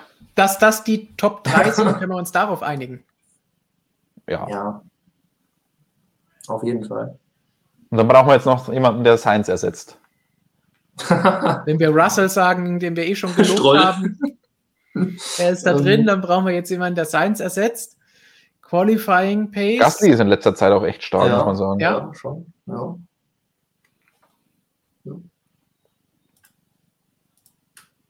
Beweisen lässt es sich natürlich eh nicht, weil wir nicht ähnliche Autos haben. Aber schreibt uns einfach mal in die Kommentare oder jetzt in den Live-Chat noch die letzten Sekunden, was ihr dazu sagt. 42 dBH hat die vorletzte Frage. Kann es sein, dass Aston Martin ihr Auto nicht 100% verstehen? Ich glaube, das geht fast allen Teams so und Aston Martin mit am meisten. Da es 2020 kopiert statt konstruiert wurde und sie deshalb jetzt betreffend den 2021er Regeln im Wald stehen und weniger gut reagieren können als Mercedes. Also, ich bin generell ein Fan von dieser These und sage, wenn ich was kopiere, dann verstehe ich das vielleicht nicht so gut. Ja. Habe ich auch Haas oftmals vorgeworfen, weil die sehr, sehr, sehr, sehr, sehr, sehr, sehr, sehr, sehr, sehr, sehr, sehr, sehr viele Teile von Ferrari kaufen. Und möglicherweise deswegen manchmal beim Setup ein bisschen im Walde stehen, was auch immer, weil wenn du es selber entwickelt hast, tust du dich in der Regel auch ein bisschen leichter, glaube ich, das zu verstehen, wie du das richtig einsetzt. Gut, die Formel 1 ist dann wieder so ein komplexes Feld und Ingenieure, die dann die Fahrzeugabstimmung machen, machen nicht unbedingt dann Design des Teils. Aber ich glaube trotzdem, dass es das ein kleiner Nachteil sein kann. Ähm, aber jetzt zu dieser konkreten Frage nicht so gut reagieren wie Mercedes. Hm. Da, das ist ein Punkt, den ich nach eingehender Analyse so nicht unterschreiben würde, weil Mercedes im Verhältnis mehr verloren hat als Aston Martin, auf, äh, respektive Racing Point. Die waren einfach ähm, nur schneller. Genau, also Mercedes hatte halt im letzten Jahr nur gar keinen Gegner, jetzt haben sie einen Gegner.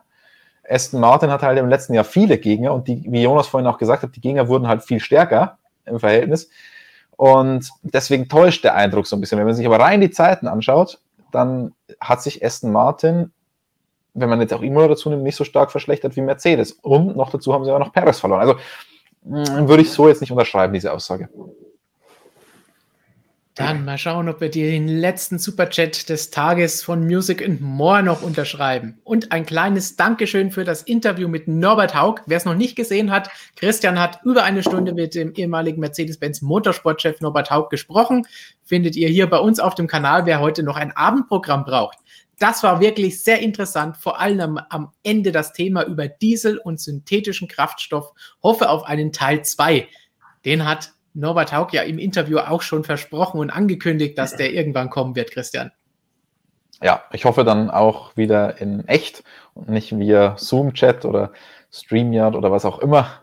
Ich weiß gar nicht mehr, wie wir das aufgezeichnet haben, aber wäre natürlich schön, wenn man das dann in echt macht. Mit einem Bierchen oder mit einem Käffchen, wie Norbert Haug ja auch gesagt hat. Vielleicht kommt dann noch Sebastian Vettel dazu mit der FIA, denn die machen ja auch gerne mal Kaffee, wie wir festgestellt haben. Oder Aber ich hoffe kein Filterkaffee. Also wenn die, wenn die nur Filterkaffee machen, dann dürfen sie nicht kommen. Und Markus kommt dann sicher auch nicht, der trinkt nämlich keinen Kaffee. Gut. So viel dazu zu unserem wie immer überlangen Stream des heutigen Tages. Die nächsten Tage auf jeden Fall noch Ausschau halten. Es gibt noch weitere Videos. Markus hat schon gesagt, es gibt ein spannendes MotoGP-Video. Formel 1 werden wir uns auch noch was einfallen lassen. Wir sind gerade beschäftigt, das Printmagazin zu machen. So sieht die aktuelle Ausgabe aus. Die könnt ihr euch natürlich alle jetzt noch sichern und nach Hause holen, wer sie noch nicht haben sollte. Alle anderen haben natürlich noch ein bisschen was darin zu lesen. Hier ist auch ein Interview mit Norbert Haug drin. Also, wer es lieber lesen will, anstatt das Video anzuschauen, kann auch zur gedruckten Ausgabe greifen. Und auf Social Media, wie wir gesehen haben, gibt es von Luca spannende Posts die nächsten Tage, die wir noch finden können und von unserem kompletten Social Media und Videoteam. Und auf der Webseite haben wir heute auch noch viele Artikel besprochen, die dann da sind. Die findet ihr natürlich auf motorsportmagazin.com. Und damit gehen wir einfach mal in die Runde. Christian, was hast du zum Abschluss noch Weißes an alle Leute zu richten? Ähm, ich kann es kaum erwarten, dass wir endlich in Portugal sind und das dritte Rennen anschauen können. Ähm, ging mir lange nicht mehr so, dass ich so heiß war auf die Formel 1, aber jetzt freue ich mich schon richtig. Und ich will nicht sagen, dass ich mich jetzt auf die nächsten Tests mit dem Stäbchen hier freue, aber ich freue mich trotzdem richtig drauf. Kaum bist du zu Hause, willst du schon wieder weg. Exakt. Jonas, du bleibst uns erhalten, du gehst nicht nach Portugal. Auf was Nee, können wir uns nicht. freuen? Ja, ich schreibe wieder sehr viele Artikel für die Website. Wie wir wissen, 95% aller Artikel kommen von Jonas. ja, genau. Lukas, Ja. Hast du auch noch irgendwas Ja. Wichtiges zu sagen? Ein Blick auf, Ich auf die Elbe oder so? Aus. Hier von der Elbe. Ich werde mir jetzt noch ein Fischbrötchen holen und wünsche euch Mhm. einen schönen guten Abend noch. Einen guten Appetit nach Hamburg an Lukas. Und Markus, hast du noch irgendwelche fußballerischen österreichischen Weisheiten für uns? Nee, ähm, ein kleiner Hinweis an die User, wenn ihr in die Sonne rausgeht, immer schön eincremen. Sehr wichtig. Entscheidender Tipp von Markus, solltet ihr auf jeden Fall beherzigen, das Ganze. Und dann würde ich sagen, nachdem wir heute so viel gelernt haben, Geografie schon in den Fun Facts, Zahlen über das Reglement, dann sonstige Geschichten, die wir heute alle hatten, können wir eigentlich nur noch anschließen. Das war MSM Live Folge 9 2021. Fun Fact, ihr wisst alle, was das bedeutet. Nächsten Mittwoch und wirklich erst nächsten Mittwoch verliert Nikita Mazepins seine WM-Chancen. Also bis dahin kann man noch die Daumen drücken auf den Weltmeister im Haas. Bei Mick haben wir noch ein bisschen mehr Zeit. Und damit würde ich sagen, gleicher Ort, gleiche Zeit, nächste Woche, gleiche blödsinnige Truppe. Bis dahin, ciao. Oh Gott. Servus.